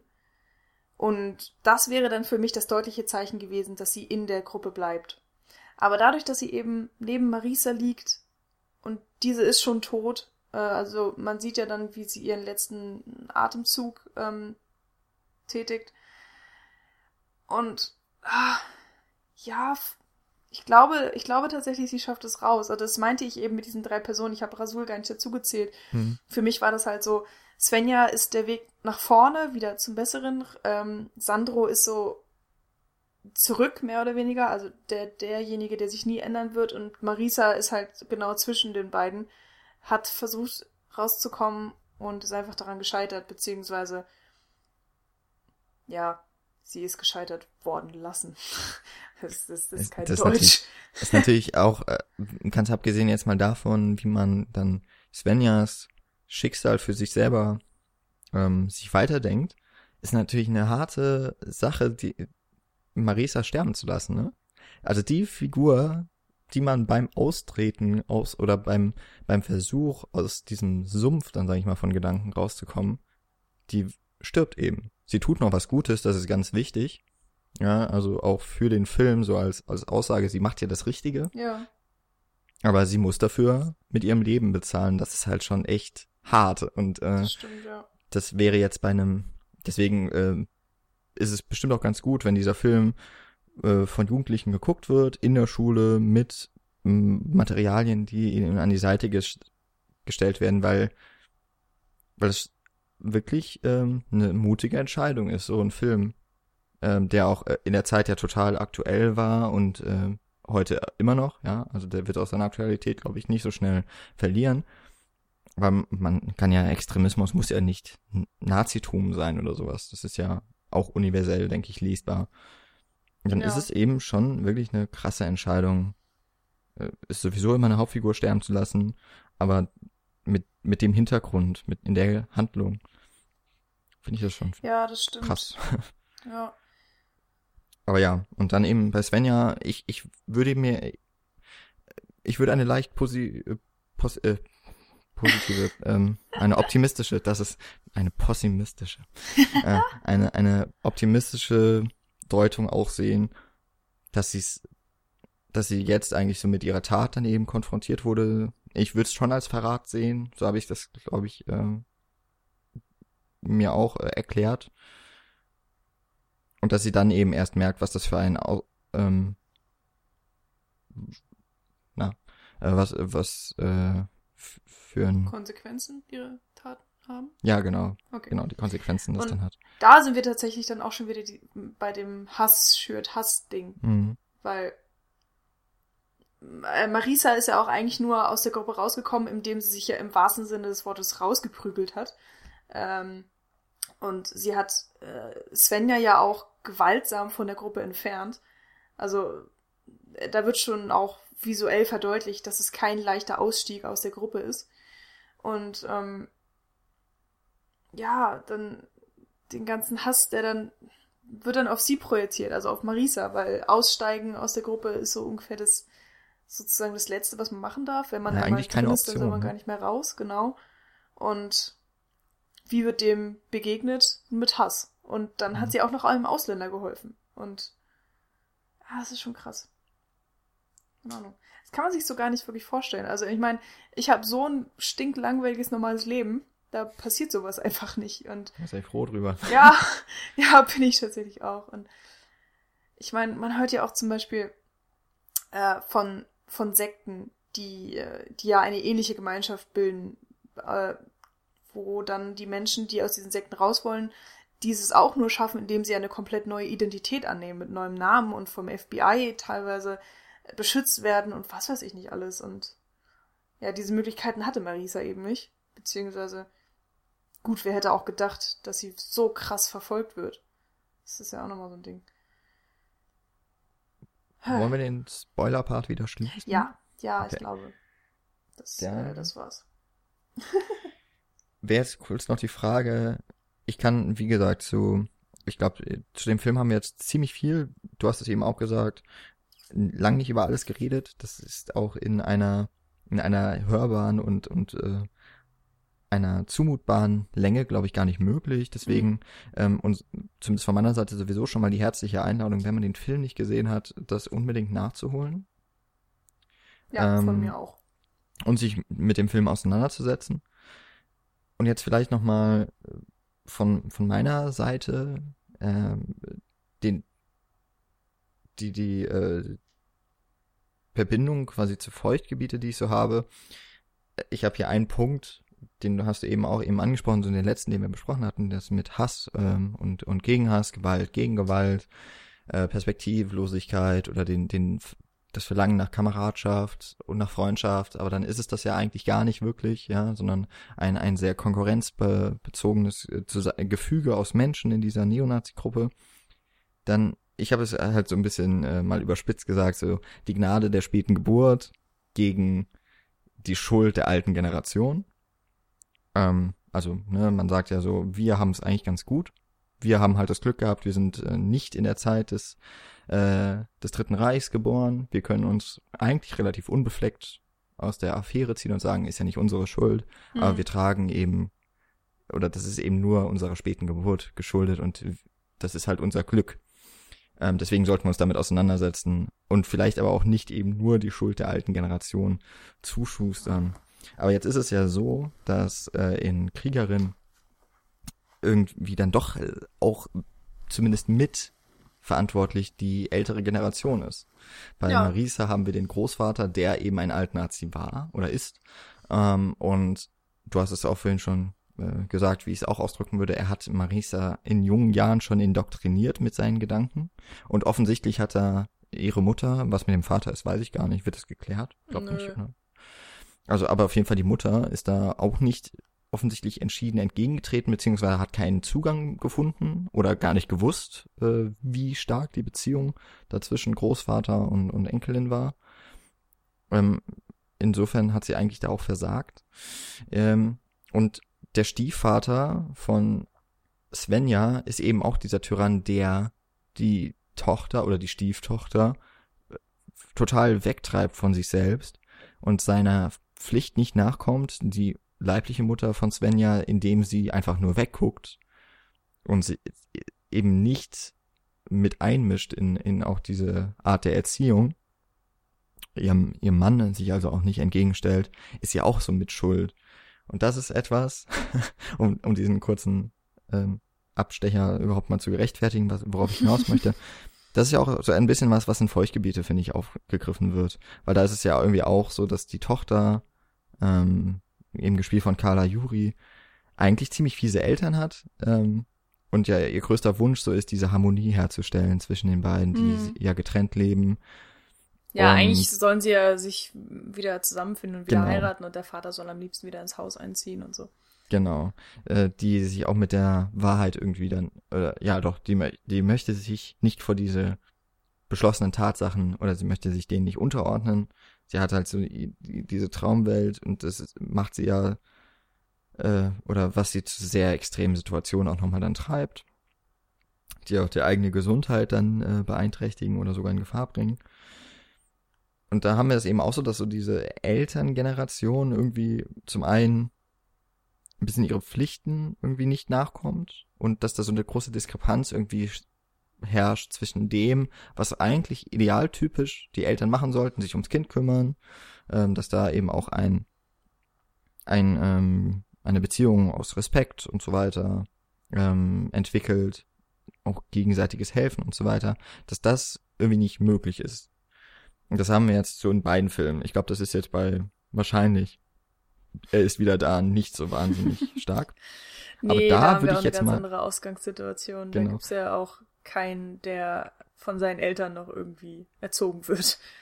Aber ich könnte mir jetzt mal vorstellen, dass eine Verbindung, äh, ich meine, da taucht ja Hitler in unserer Zeit wieder auf, also hab, haben wir es schon mal auch wieder mit einer, einer rechtsextremistischen Thematik zu tun. Und ich glaube, so dieses, das würde mich nämlich auch so wahnsinnig interessieren, mal das dann zu gucken, diese Mockumentary Hm. Anteile dann des Films, die also dann ja so auf der Straße echte Menschen werden mit einbezogen und zumindest durch den Stil von Kriegerin wird ja auch so eine semi-dokumentarische Haltung irgendwie eingenommen. Hm. Weiß nicht, ob, ob ich da jetzt vielleicht auch in totalem Unkenntnis des Films, auf den ich da referiere und äh, auf der anderen Seite eben den Film, den ich lange nicht mehr gesehen habe, ob ich da vielleicht einfach zu viel rein interpretiere, aber das scheint mir doch dann Nö, aber zu sein. es passt schon irgendwie. Vor allen Dingen, finde ich, verbindet eigentlich alle drei Filme, dass er auch so ein bisschen so ein, ein Pünktchen des Gesellschaftsbildes sich auch rauspickt und darauf eingeht. Also Wendt, jetzt in dem Fall. hm, Ähm, und äh, wir haben ja schon gesagt, Kriegerin ist ein Charakterdrama. Ähm, bei Feuchtgebiete auch. Keine Ahnung. Nee, ist das ein Charakterdrama? So ein bisschen. Und trotzdem finde ich aber auch, dass, alle- dass beide Filme ja halt so ein Stück der Gesellschaft oder eben auch so eine Subkultur, wenn auch eine Sub-Subkultur be äh, behandeln. Und ähm, das ist bei Er ist wieder da eigentlich auch so. Also da steckt eben auch sehr viel Gesellschaftskritik drin. Ähm, und alle drei Filme sind ja auch extrem aktuell. Äh, oder, oder behandeln eben aktuelle Themen. Äh, Mhm. Beziehungsweise Sachen, die, die es vor 30, 40 Jahren nicht gab. Okay, nein, Nazi, Nazis gab es auch vor 30, 40 Jahren, aber ja, in, in der Art, wie es eben heute ausgelebt ist. Ja, vielleicht, dass es sich der mh, dem Diskurs, den es mittlerweile über diese Dinge gibt, die häufig verschwiegen wurden. Weil ich glaube Ja. schon, so vor 30, 40 Jahren war, na, okay, sagen wir mal eher vor 50, 60 Jahren, also in der unmittelbaren Nachkriegszeit, da war das dann mit dem, mit dem Auseinandersetzen mit der Vergangenheit anders oder eben auch mit den Problemen, die weiterhin bestanden, war das ganz anders, als ähm, man sich heute damit auseinandersetzt. Hm. Ja, das ist schon interessant. Man, man könnte jetzt auch anfangen zu spekulieren, was wird denn Vents vierter Film? Ähm, was behandelt er dann für ein, eine Kultur oder ein, ein Teil der Gesellschaft? So. Hm, schade, steht noch nichts auf der IMDb. Nee. mein Aber- Gott, er hat jetzt auch, er ist wieder da, gerade erst ins Kino gebracht. Genau. Aber äh, ich bin mal gespannt, ob, ob er vielleicht ähm, als ja doch auch angesehener junger Regisseur möglicherweise vielleicht auch noch mal ins Fernsehen sich dann doch zieht. Also bisher waren es dann ja doch alles ähm, Kinofilme. Hm. Und es wäre mal interessant, äh, vielleicht, da es ja in Deutschland doch auch das Bestreben gibt, irgendwie gute Serien beispielsweise zu machen.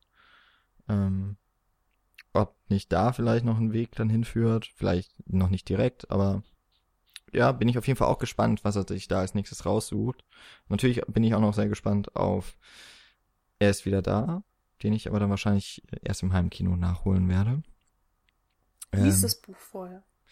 Ja, das kommt auch noch dazu. Siehst du mal, ja, so viel. Äh, steht auf meiner Kindle-Wunschliste, aber ich habe im Moment so ein. Es liest sich auch sehr schnell weg. Beziehungsweise ich äh, habe auch von vielen Seiten gehört, dass das Hörbuch extrem zu empfehlen sei.